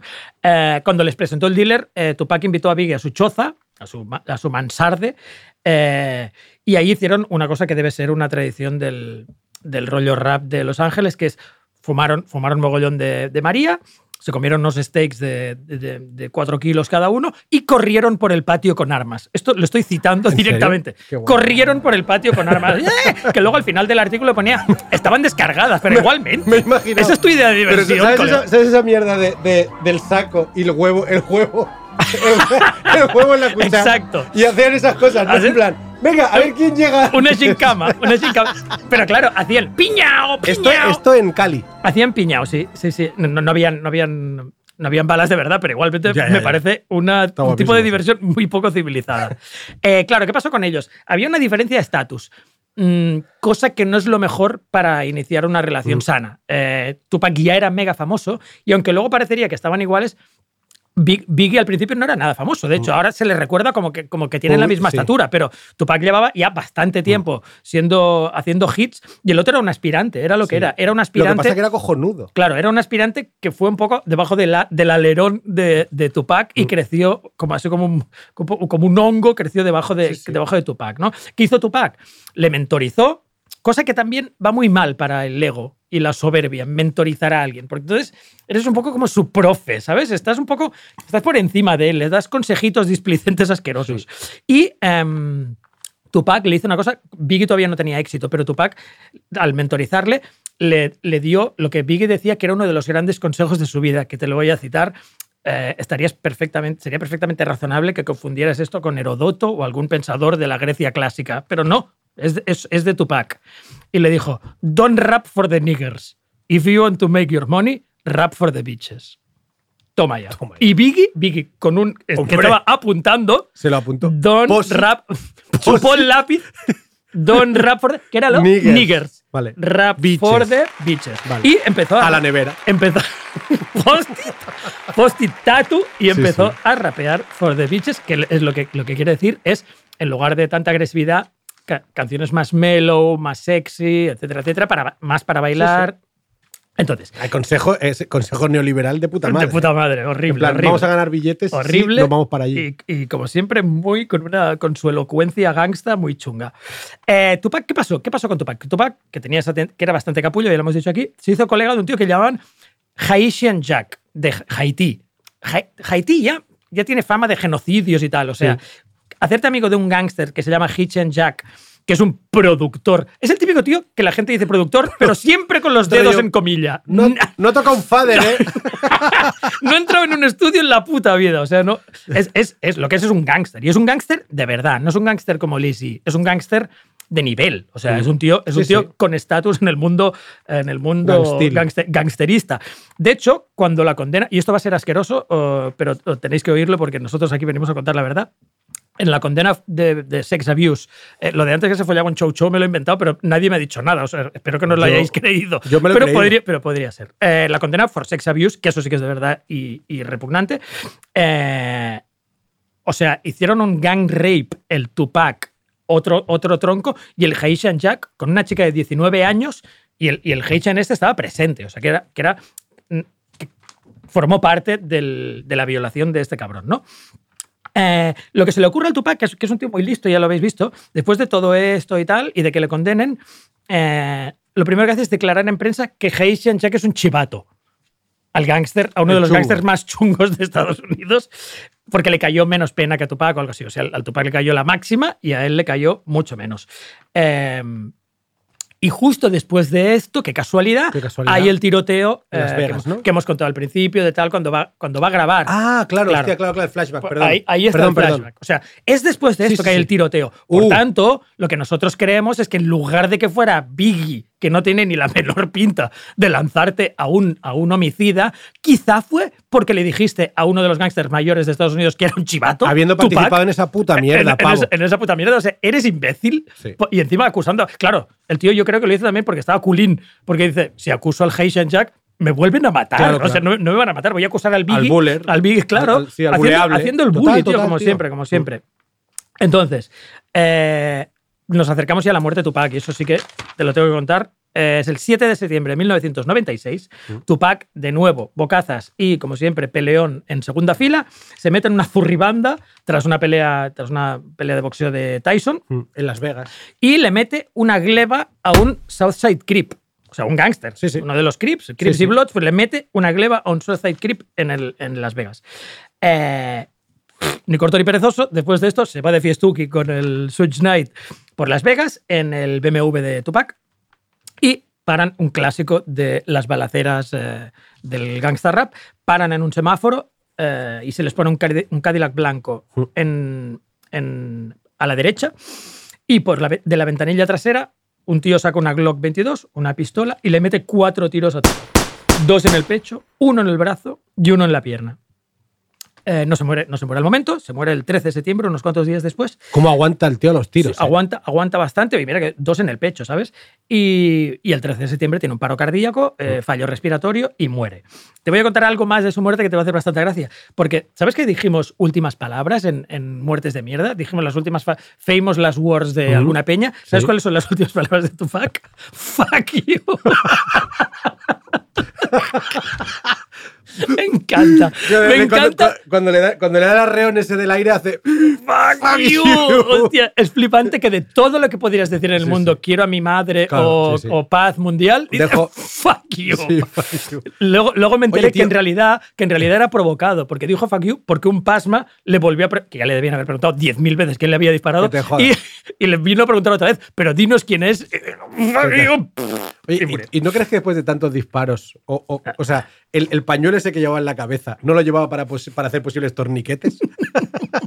¿Sabes? Que el tío dijera. Total. Yo lo llevo hasta aquí. Porque es que, es que, es que, vale- me- es que no paran de dispararme. Más vale de ir, preve- ir prevenido, desde es que luego. no paran de dispararme. Que no me pilles sin el pañuelo, al menos, ¿no? Exacto. El asesino era, evidentemente, uno, uno de los Crips. No hace falta llamar a Sherlock Holmes de nuevo. Do- dos años después, matan a tiros al pavo a quien, a quien el Tupac le había metido el mascao. O sea que hay represalias, hay represalias por la muerte de Tupac. Em, ¿Y qué coño estoy haciendo yo? Ah, sí. Eh, y Nos ahora- queda Biggie. eh, Eso, eso es Tupac. Eso, por un lado, muere Tupac, ¿no? Entonces, en marzo del 97, hay una fiesta del programa Soul Train en Los Ángeles. Firefax, tío. Sí. Hay un after party en las colinas de Hollywood. Es el 9 de marzo del 97, ¿vale? Eh, semáforo en rojo, es que es el mismo escenario. Sí, de, sí. de fiesta, tal. Había mucha gente por la ciudad y estaba como. Todo estaba un poco, había un atasco porque, por, por la cantidad de peña que había ido a la fiesta de Soul Train. Sí. La partida Y- era acojonante, sí. Y eh, semáforo en rojo, un Chevrolet Impala, que no sé exactamente qué es, pero suena un poco menos glamuroso que el Cadillac No, blanco sí, que tiroteó al, es, es- es chulísimo, pero no es un gran carro. No es un gran carro, no es como si te hubieran disparado desde un Citroën aquí, ¿no? Que en plan, joder, un Opel Igual un Corsa, Renault 21. Un puto Opel Corsa, ¿sabes? Vaya mierda. Y se detiene al lado del, del pedazo monovolumen que llevaba el Big y el conductor le pega cuatro tiros a Biggie con una, con, con una pistola de 9, de 9 milímetros. Le pega, esto, si te acuerdas de, de nuestro, de nuestro antiguo programa, programa sobre serial killers, ¿te acuerdas de cuando hablamos de Kennedy, de la famosa Sí, sí. bala mágica? Sí. Pues el, el Biggie tiene una bala mágica, porque le pegan cuatro tiros, ¿vale? Uno le dan el antebrazo muñeca, o sea, que le entra por aquí, le sale por aquí, eso, eso más, o menos, más o menos razonable. Otro en el puto corazón. Otro en el pulmón izquierdo. Bueno, perdona, perdona, no. Uno, antebrazo muñeca. Otro en la espalda, que no toca ningún órgano, porque entra por un lado y sale por el otro. Vale. El tercero en muslo con rasguño en escroto. ¡Ah! ¡Auch! Wow. ¡Auch! Pero bueno, él no tiene tie- tiempo de- del dolor escrotal porque el cuarto balazo hace. Quédate con esto, ¿eh? porque lo he mirado y es claro, es, tiene que ser un poco bala mágica. Cadera, colon, hígado, corazón y pulmón izquierdo. Una misma bala. O sea, sí, Teledirigida. que, bueno, a ver, es un balazo, es un balazo de gran potencia, pero igualmente te tiene que atravesar una gran- eso- En ¿quieres realidad, en realidad es bastante línea recta, pero, Ah, pero es- vale. Ah. línea recta es. De- desde abajo y va, y va jodiendo todo O, de- hasta- o- o al revés, o desde arriba. o desde arriba para abajo. Sí, yo creo que, que empezaba en la cadera. Qué fuerte. Eh, pero bueno, y, y evidentemente muere eh, Death on Arrival, no llega, no llega Mm. ni al no llega ni al hospital. Sí, eso pasó, creo, no, no me quiero, no me quiero equivocar, pero yo diría que eso pasó en, en un cruce, del cruce de la calle Firefax con no sé qué, que yo pasé por allí. O sea, he- he hecho- no, en aquel, no en aquel momento. No en ese momento, No en en ese momento. momento, No ibas en el ese momento, en ese momento tenía 13 años y seguramente estaba en la maratón masturbatoria que os he dicho antes. Y, y escuchando, y escuchando Príncipe de Bel Air igual, como mucho. sí, sí. No, pero, pero cuando estuve en Los Escuchando Ángeles... Tino Casal y pajeándote, pajeándote en, maratón- en maratones Sí. ex- extenuantes. con mis de- colegas. Em, y no, no, no. El, y el, lo que pasa es que cuando, cuando. He dicho un nombre, ¿no? Te quiero. No. por si había una, por si solo con el apellido no era suficiente. No. He dicho el nombre también. Y, hay que, bip, hay que meter el bip, el bip de Es el- profanidad. Es el, puto amo, tío. Le quiero mucho. Hicimos la comunión juntos, además, también. O sea que la teoría de la galleta sí que al final sí que lo hacía. Estoy Hostia sagrada de la. No, la, la movida es que, que hago ese tipo de turismo freak. Y, Vale. me- y pasé por la, por, el, Vale. por la esquina en la que mataron a Vicky, tío. Vale, vale, vale. Pues, eh, pues guay. Y, Perdón. y- y- y, pues de esto, pues de las dos muertes, hay, hay un sinfín de teorías Mm. que si los Blood, que si fue parte del, del- Del de la riña Blood Crips, Mm. que si hay una trama de polis corruptos, eso lo dice mucha gente, eh, que si es una venganza del Switch Knight, en, en concreto en la de, en, en la de Biggie. Uh, en fin, hay, hay un montón de teorías, a, a cuál más implausible. Yo creo que tiene que ver, la, la de Tupac está clarísima, o sea, tiene Sí, que sí. ver con, con mierdas y con relacionarse con gente chunguísima y Y de gangsters de, verdad. Y gangsters de sí. verdad, o sea, no, tienen, no creo que se mataran entre los dos rappers, es de que ellos total. tenían mogollón de marrones es- con gente muy mala. Es O sea, bocachanclismo, tío. Bocachanclismo con gente malísima. Total, Eh, Yo te voy también a para lo que te iba a decir antes de, de dirimir un poco el, el, el pique entre los dos. Yo creo que quién tiene razón, yo creo que tiene más razón el Biggie. O sea, el Biggie se Yo comporta también. con un poco más de dignidad. También era, también eran notas, ¿eh? pero el Tupac es un gilipollas. Es que el Tupac es un Es gilipollas. un gilipollas integral, es integral. Y, y, por tanto, como mínimo, al recibir los embates de Tupac, se, se contuvo y no hizo el ridículo de la forma. Ahora nos acordamos de Hit Them Up porque es un, porque es un temazo, pero la letra es ridícula. Es un tío Yeah. perdiendo los papeles en público, Sí, que es en plan, chorbo, tener un poco de, un poco de orgullo, ¿no? No sé. Pero es que sí. Y menta- mentando mujeres, muy mal, muy mal, todo muy mal. Eh, Eh, muy recomendable, aprovechando para seguir recomendando, muy recomendable el docu de eh, Biggie. Hay un, Sí. El documental de Biggie es muy guay. La- y en este caso, si el. seguro si- que también hay biopic chunguísimo. Eso Uy, no, no lo pienso no- ver. Pues no lo- yo tampoco no lo Seguro, pienso. seguro que lo Bueno, hay. Y si, en el docu de Pip el abuelo era de puta madre, es increíble la madre de. La madre de Biggie es lo más. Ah. Una, una creo que es jamaicana. Una jamaicana eh, madre soltera, tío, con, con- pero que decide, tío, muy heavy. La mujer, cuando, o sea, criando al, al chaval en, en una barriada bastante pobre de, de- de Brooklyn, ¿no es él? Creo que es Brooklyn. La, tía se Sí. pone a la tía se pone a estudiar, tío. O sea, saca una carrera, tío, siendo madre soltera, tío. Una crack, la madre de, de Biggie. Vale, te, te cuento. Antes, antes de que cuentes, te voy a decir solo el. Como yo he hablado solo de balacera, te, te quiero contar el- la única aberración súper bizarra que no tiene nada que ver con, con, con Biggie y con Tupac Vale. que he encontrado en el mundo del rap, porque hemos hablado de muerte por drogas, tal, tal, Sí. tal. Y es uno que no murió él, un tío que se llama Big Lurch, que es, un- que es un rapper, que es un rapper menor, de segunda o tercera o cuarta, eh, que fue eh, serving a life sentence for murdering 20, 21-year-old roommate Tinisha Size and eating parts of her body. ¿Qué dices? El rapero caníbal. Wow. O sea, el rapero caníbal la, mató a la mujer. ¿Se la eh, papeó? Se, se encontraron marcas de dientes en, en su, en su cara y en, sus, y, en, y, en, y en su pecho. Y cuando lo encontraron, su cole- un colega testificó que cuando lo encontraron, Singleton estaba desnudo, cubierto en sangre, en mitad de la calle mirando al cielo. Wow. ¡Wow! ¡Motherfucker! y en el estómago, cuando le hicieron la, la de esto, encontraron, encontraron carne humana que no era la suya. Y el tío se ve que, había se- estado aspirando PCP durante toda la puta tarde, que debe ser. Ahora, después de leer esto, nunca voy a probar el PCP. Claro, He probado un número, un número notable de droga, pero el PCP te No. aseguro que no es el siguiente en el menú. Y, Hostia, la y eso acabó, acabó comiéndose, medio comiéndose a, A su- su, roommate. Muy bien, Big Lurch. Tío, vaya mierda. Eh, Bueno, pues yo para acabar, tío, te voy a hacer muy rápido a dos chavalitos que mueren tiroteados, ¿vale? O con, por, culpa, por culpa de las balas. O sea, para demostrar que esto no se, que hay cosas que no, que no aprenden. Claro, claro. Y para, y para, para adornar este, este capítulo mío, he elegido este tema, ya verás.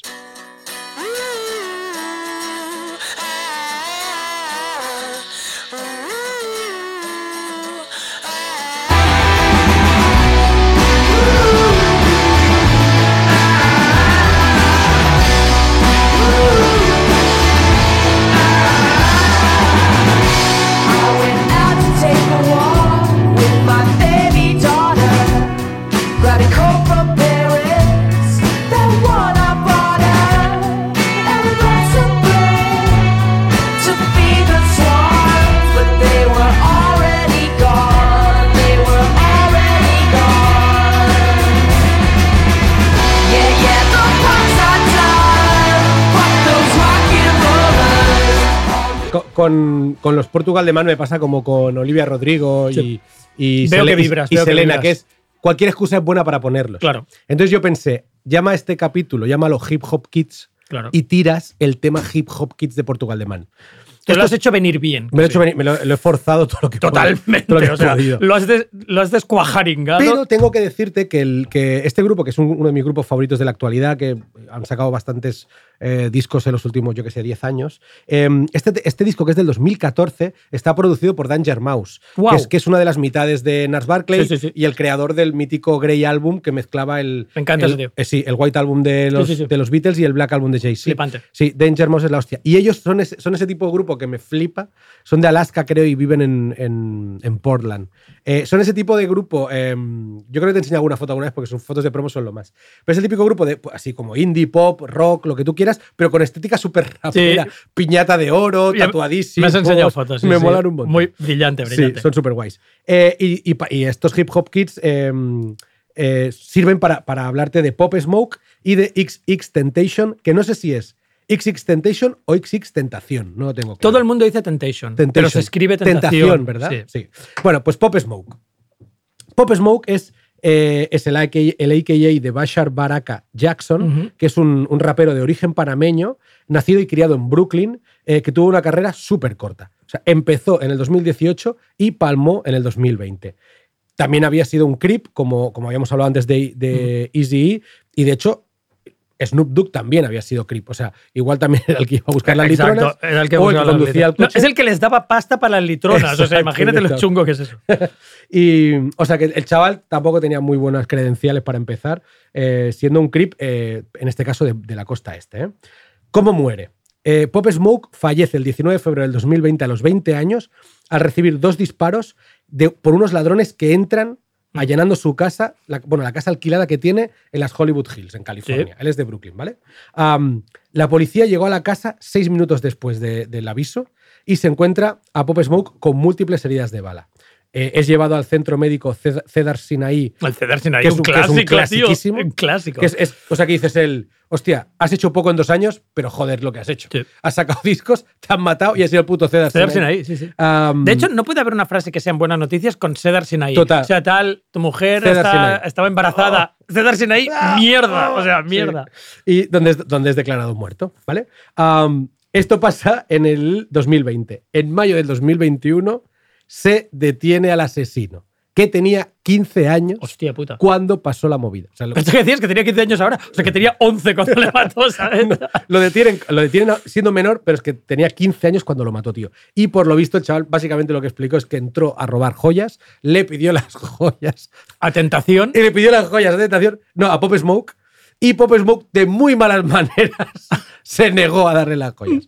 Confrontaron y tuvo que matarlo. Piensa que, que yo no he visto. Ahora, Teenager de 15 años. ahora no, recuerdo, no recuerdo las fotos del, del Smoke, pero si llevaba la cantidad de utillería que Claro, suelen claro. llevar los rappers, a lo mejor llevaba cuatro kilacos de, de oro, sí. ¿sabes? Era en plan- O sea, no es como si me pidieran a mí esta mierda de anillo bañado en oro que me compré en Donostia. O sea, que es en plan, toma, nen. O sea, No, no, ¿quieres, no. ¿qué quieres? ¿Qué quieres? Bueno, no? y la, y la cantidad de pasta que, que- que tiene que costar, sí. Pero, pero bueno, o sea, atención con el chaval de 15 años que se mete en la Kelly de alguien, le pide, la- le pide las joyas y, lo, y se lo pela porque no se las dan. Sí, sí, o sea, sí. un poca broma.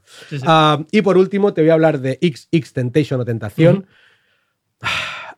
El 18 de junio de 2018, XX Temptation tenía que recoger a Lil Tay en el aeropuerto, ¿vale? Llega a última hora y el tío dice no. Cambia aviones, cambia, lo cambia todo y se va a un concesionario de motos en Deerfield Beach, en Florida, ¿vale? No sé, supongo que se compra una moto o dos o lo que, o lo que sea, y nada más salir del, del concesionario, dos asaltantes les disparan, le disparan desde un sub. Un, sub de color oscuro, en lo que supuestamente parecía un robo, ¿vale? Se cree que había hasta tres eh, coches siguiendo a XX Temptation antes de meterse en el concesionario. Y, y se dice también que los sospechosos habían cogido una bolsa Louis Vuitton del coche de, de XX Temptation. La- en cualquier, est- esto es como la explicación puramente técnica ¿no? del, del- del Sí, sí, homicidio. del ¿vale? homicidio, sí, pero, pero mira lo que te voy a contar. Em, el puto XX Temptation, tío, estaba condenado a morir. ¿Por qué? A morir joven. El tío, su carrera musical empieza en el coro del colegio, del que lo echan por darle una paliza a un tenor que hizo mal un coro. Precioso. ¿Sabes? Y dijo, has hecho mal la armonía. Paliza a tomar por culo. Era un puto maltratador en potencia, había agredido varias veces a su expareja, pasó por la trena varias veces, hasta el, o sea, cuidado, ¿eh? A su expareja la había agredido. Bueno, a, a su pareja allanó la casa de su pareja para meterle a la chavala por cosas como dormir con otro hombre, dormir, ¿eh? Y cantar la canción de otro artista. O sea, en plan. Pero como por la calle. Sí, sí, o- o- o cantar me han en- dicho que has cantado este tema. O sea, no cantar en un disco, sino cantar por ahí, silbar. Vaya. Sí, y, y entonces, eh, o sea, es un hijo de puta, sin duda, pero es que además hay agravantes del rollo agredir a mujer embarazada. ¡Oh! eh, Hostia, tío, no hay nada más bajo. Hasta Ma- Stalin no Sí, agredió sí. a una mujer Mani- embarazada. manipulación de testigos, hay eso, allanamientos de morada, mil movidas. Entonces, ah, yo que me había apuntado XX Temptation como. yo hice la búsqueda de eh, raperos muertos, lista, eh, tiroteos, criba, Temptation. Cuando he leído lo que le pasó a XX Temptation, pienso que te follen. Que te follen. Esto, esto lo hemos dicho ya en algún programa. Sí. Hay veces que sí que Te está bien que decir, empleado, Está bien empleado por ser que hijo de te puta. jodan. O sea, karma, karma cósmico, coleguita. Mucho tardaste en morir, cabrón. Exacto. Púdrete en el puto infierno. Ahora me pregunto si Such Knight está vivo, porque es el típico tío que tendría que haber muerto también. Switch Knight, lo que, la última que se Bueno, es que que- estaba en la- trena. Claro, Such Knight tampoco, viendo su cuerpo, no hace falta sufrir, porque tendrá, evidentemente, algún tipo de, de- de obturación de las arterias, No, pero yo- ya. Hace, O sea, tiempo, hace tiempo que no, que no sé nada, pero lo último que sé es que este- estaba. Sí, era, era- ¿no? La imagen Era era. convicto, era convicto, sí, sí. Y, y no sé si. Y no sé si haciendo, haciendo honor al nombre del sello. Death Row. Death Row. No, Death Row no creo. Pero Estaría bueno, guay. sería un gran golpe publicitario. Estaría guay, sí. Bueno, Bueno, pues, pues- eh, hemos terminado el programa. Sí. Es increíble. Pues mira, no te vas a librar porque no podemos irnos de este programa sin que me cuentes el chiste que has contado antes de entrar. ¿En serio? y que te he dicho que Me te lo encanta. pediría en directo. Es que, Va, claro, Cuéntamelo, por favor. Aquí lo que ha pasado es que Kiko Amat. ah, no sé, la, la- es la cámara, puedo enseñarlo aquí, que siempre enseña las cosas. Kiko, ¿cuál- ¿en esta? En aquella. ¿Se ve?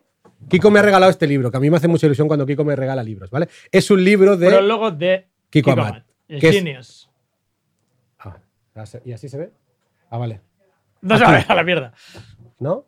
Bueno, es Vale. igual, sí. El libro es un libro de Nick Cohn, Nick Cohn, sí. que pu- eh, publicado por Editorial La Felguera y prólogo de Kiko Amat, que es el sello de Qualité, De quality. denominación De de, origen de un buen libro. Y el, disco, y el libro se llama Awamba Buluba Balam Bambú. Que yo, que, yo, que yo creo que tú lo llevas Sí, tatuado lo en inglés. en inglés, sí, sí, Buluba Y entonces yo le he dicho a Kiko cuando hemos llegado, que estaba, él estaba, estaba todavía resacoso. perjudic- y yo, perjudicado. y yo con, con la privación del sueño matándome. Y le he dicho, te sabrás el típico chiste del catalán que va Y no me lo sabía. del catalán que va a la frutería y dice, y llega el catalán al frute- al frutero y le dice, ¿a cuán va la uva? Y el frutero dice, balam bambú. Porque nunca he oído este chiste. Es buenísimo. O sea, eh, o sea ahí tengo una amiga. lo eh, voy a repetir forever. sí, voy, voy a, voy a hacer otro, voy a mandar otro recado a otra, a otra amiga mía que es Silvia Masdeu, que es súper fan del, del podcast y siempre lo escucha. Y una vez me dijo, pa- para, para definir Pop y Muerte, dijo, sois dos tíos intentando hacer... Te dijo dos subnormales. Me dijo, ¿verdad? sois dos subnormales intentando hacer reír al otro. O sea, Pop y Muerte es dos retrasados haciéndose reír entre ellos. Y ya está. Y, ahí, y, entonces, y en Si los micrófonos no estuvieran conectados a nada, estaríamos haciendo Total. exactamente lo mismo. Pero esta me dijo, y en esa magia es donde entramos el Ahí resto. está. Muy bien. Sí. Bueno, Muy bonito, muy bonito. eh, Tenemos que irnos. Sí, nos vamos hemos, a hacer nos hemos el- demorado. Sí, el, eh, Kiko, eh, cuando me envió la lista de temas para poner, me eligió un tema final Sí. que iba, iba a caerse por, por utilizar el, el rap de Homer como cierre, pero hemos decidido que no, que el rap de Homer tenía que ir entrando varias veces y que teníamos que acabar sí o sí con, con este esto tema. porque hemos hablado todo el rato de balaceras, de tíos insultándose, de gente muy chunga, del Such Night y queremos acabar con una nota de alegría Buah. y de, y de comicidad desaforada, que es I Just Had Sex. Sometimes something beautiful happens in this world. You don't know how to express yourself, so you just gotta sing. I just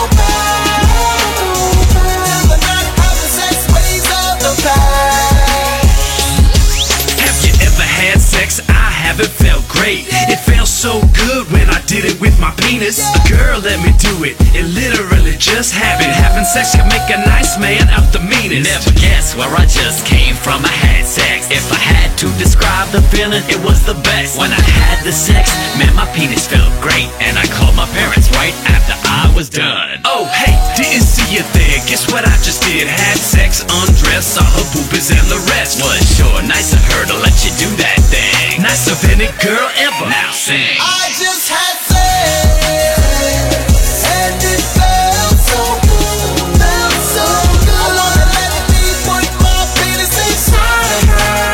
I wanna tell the world. To be honest, I'm surprised she even wanted me to do it. Doesn't really make Estás escuchando Radio Primavera Sound.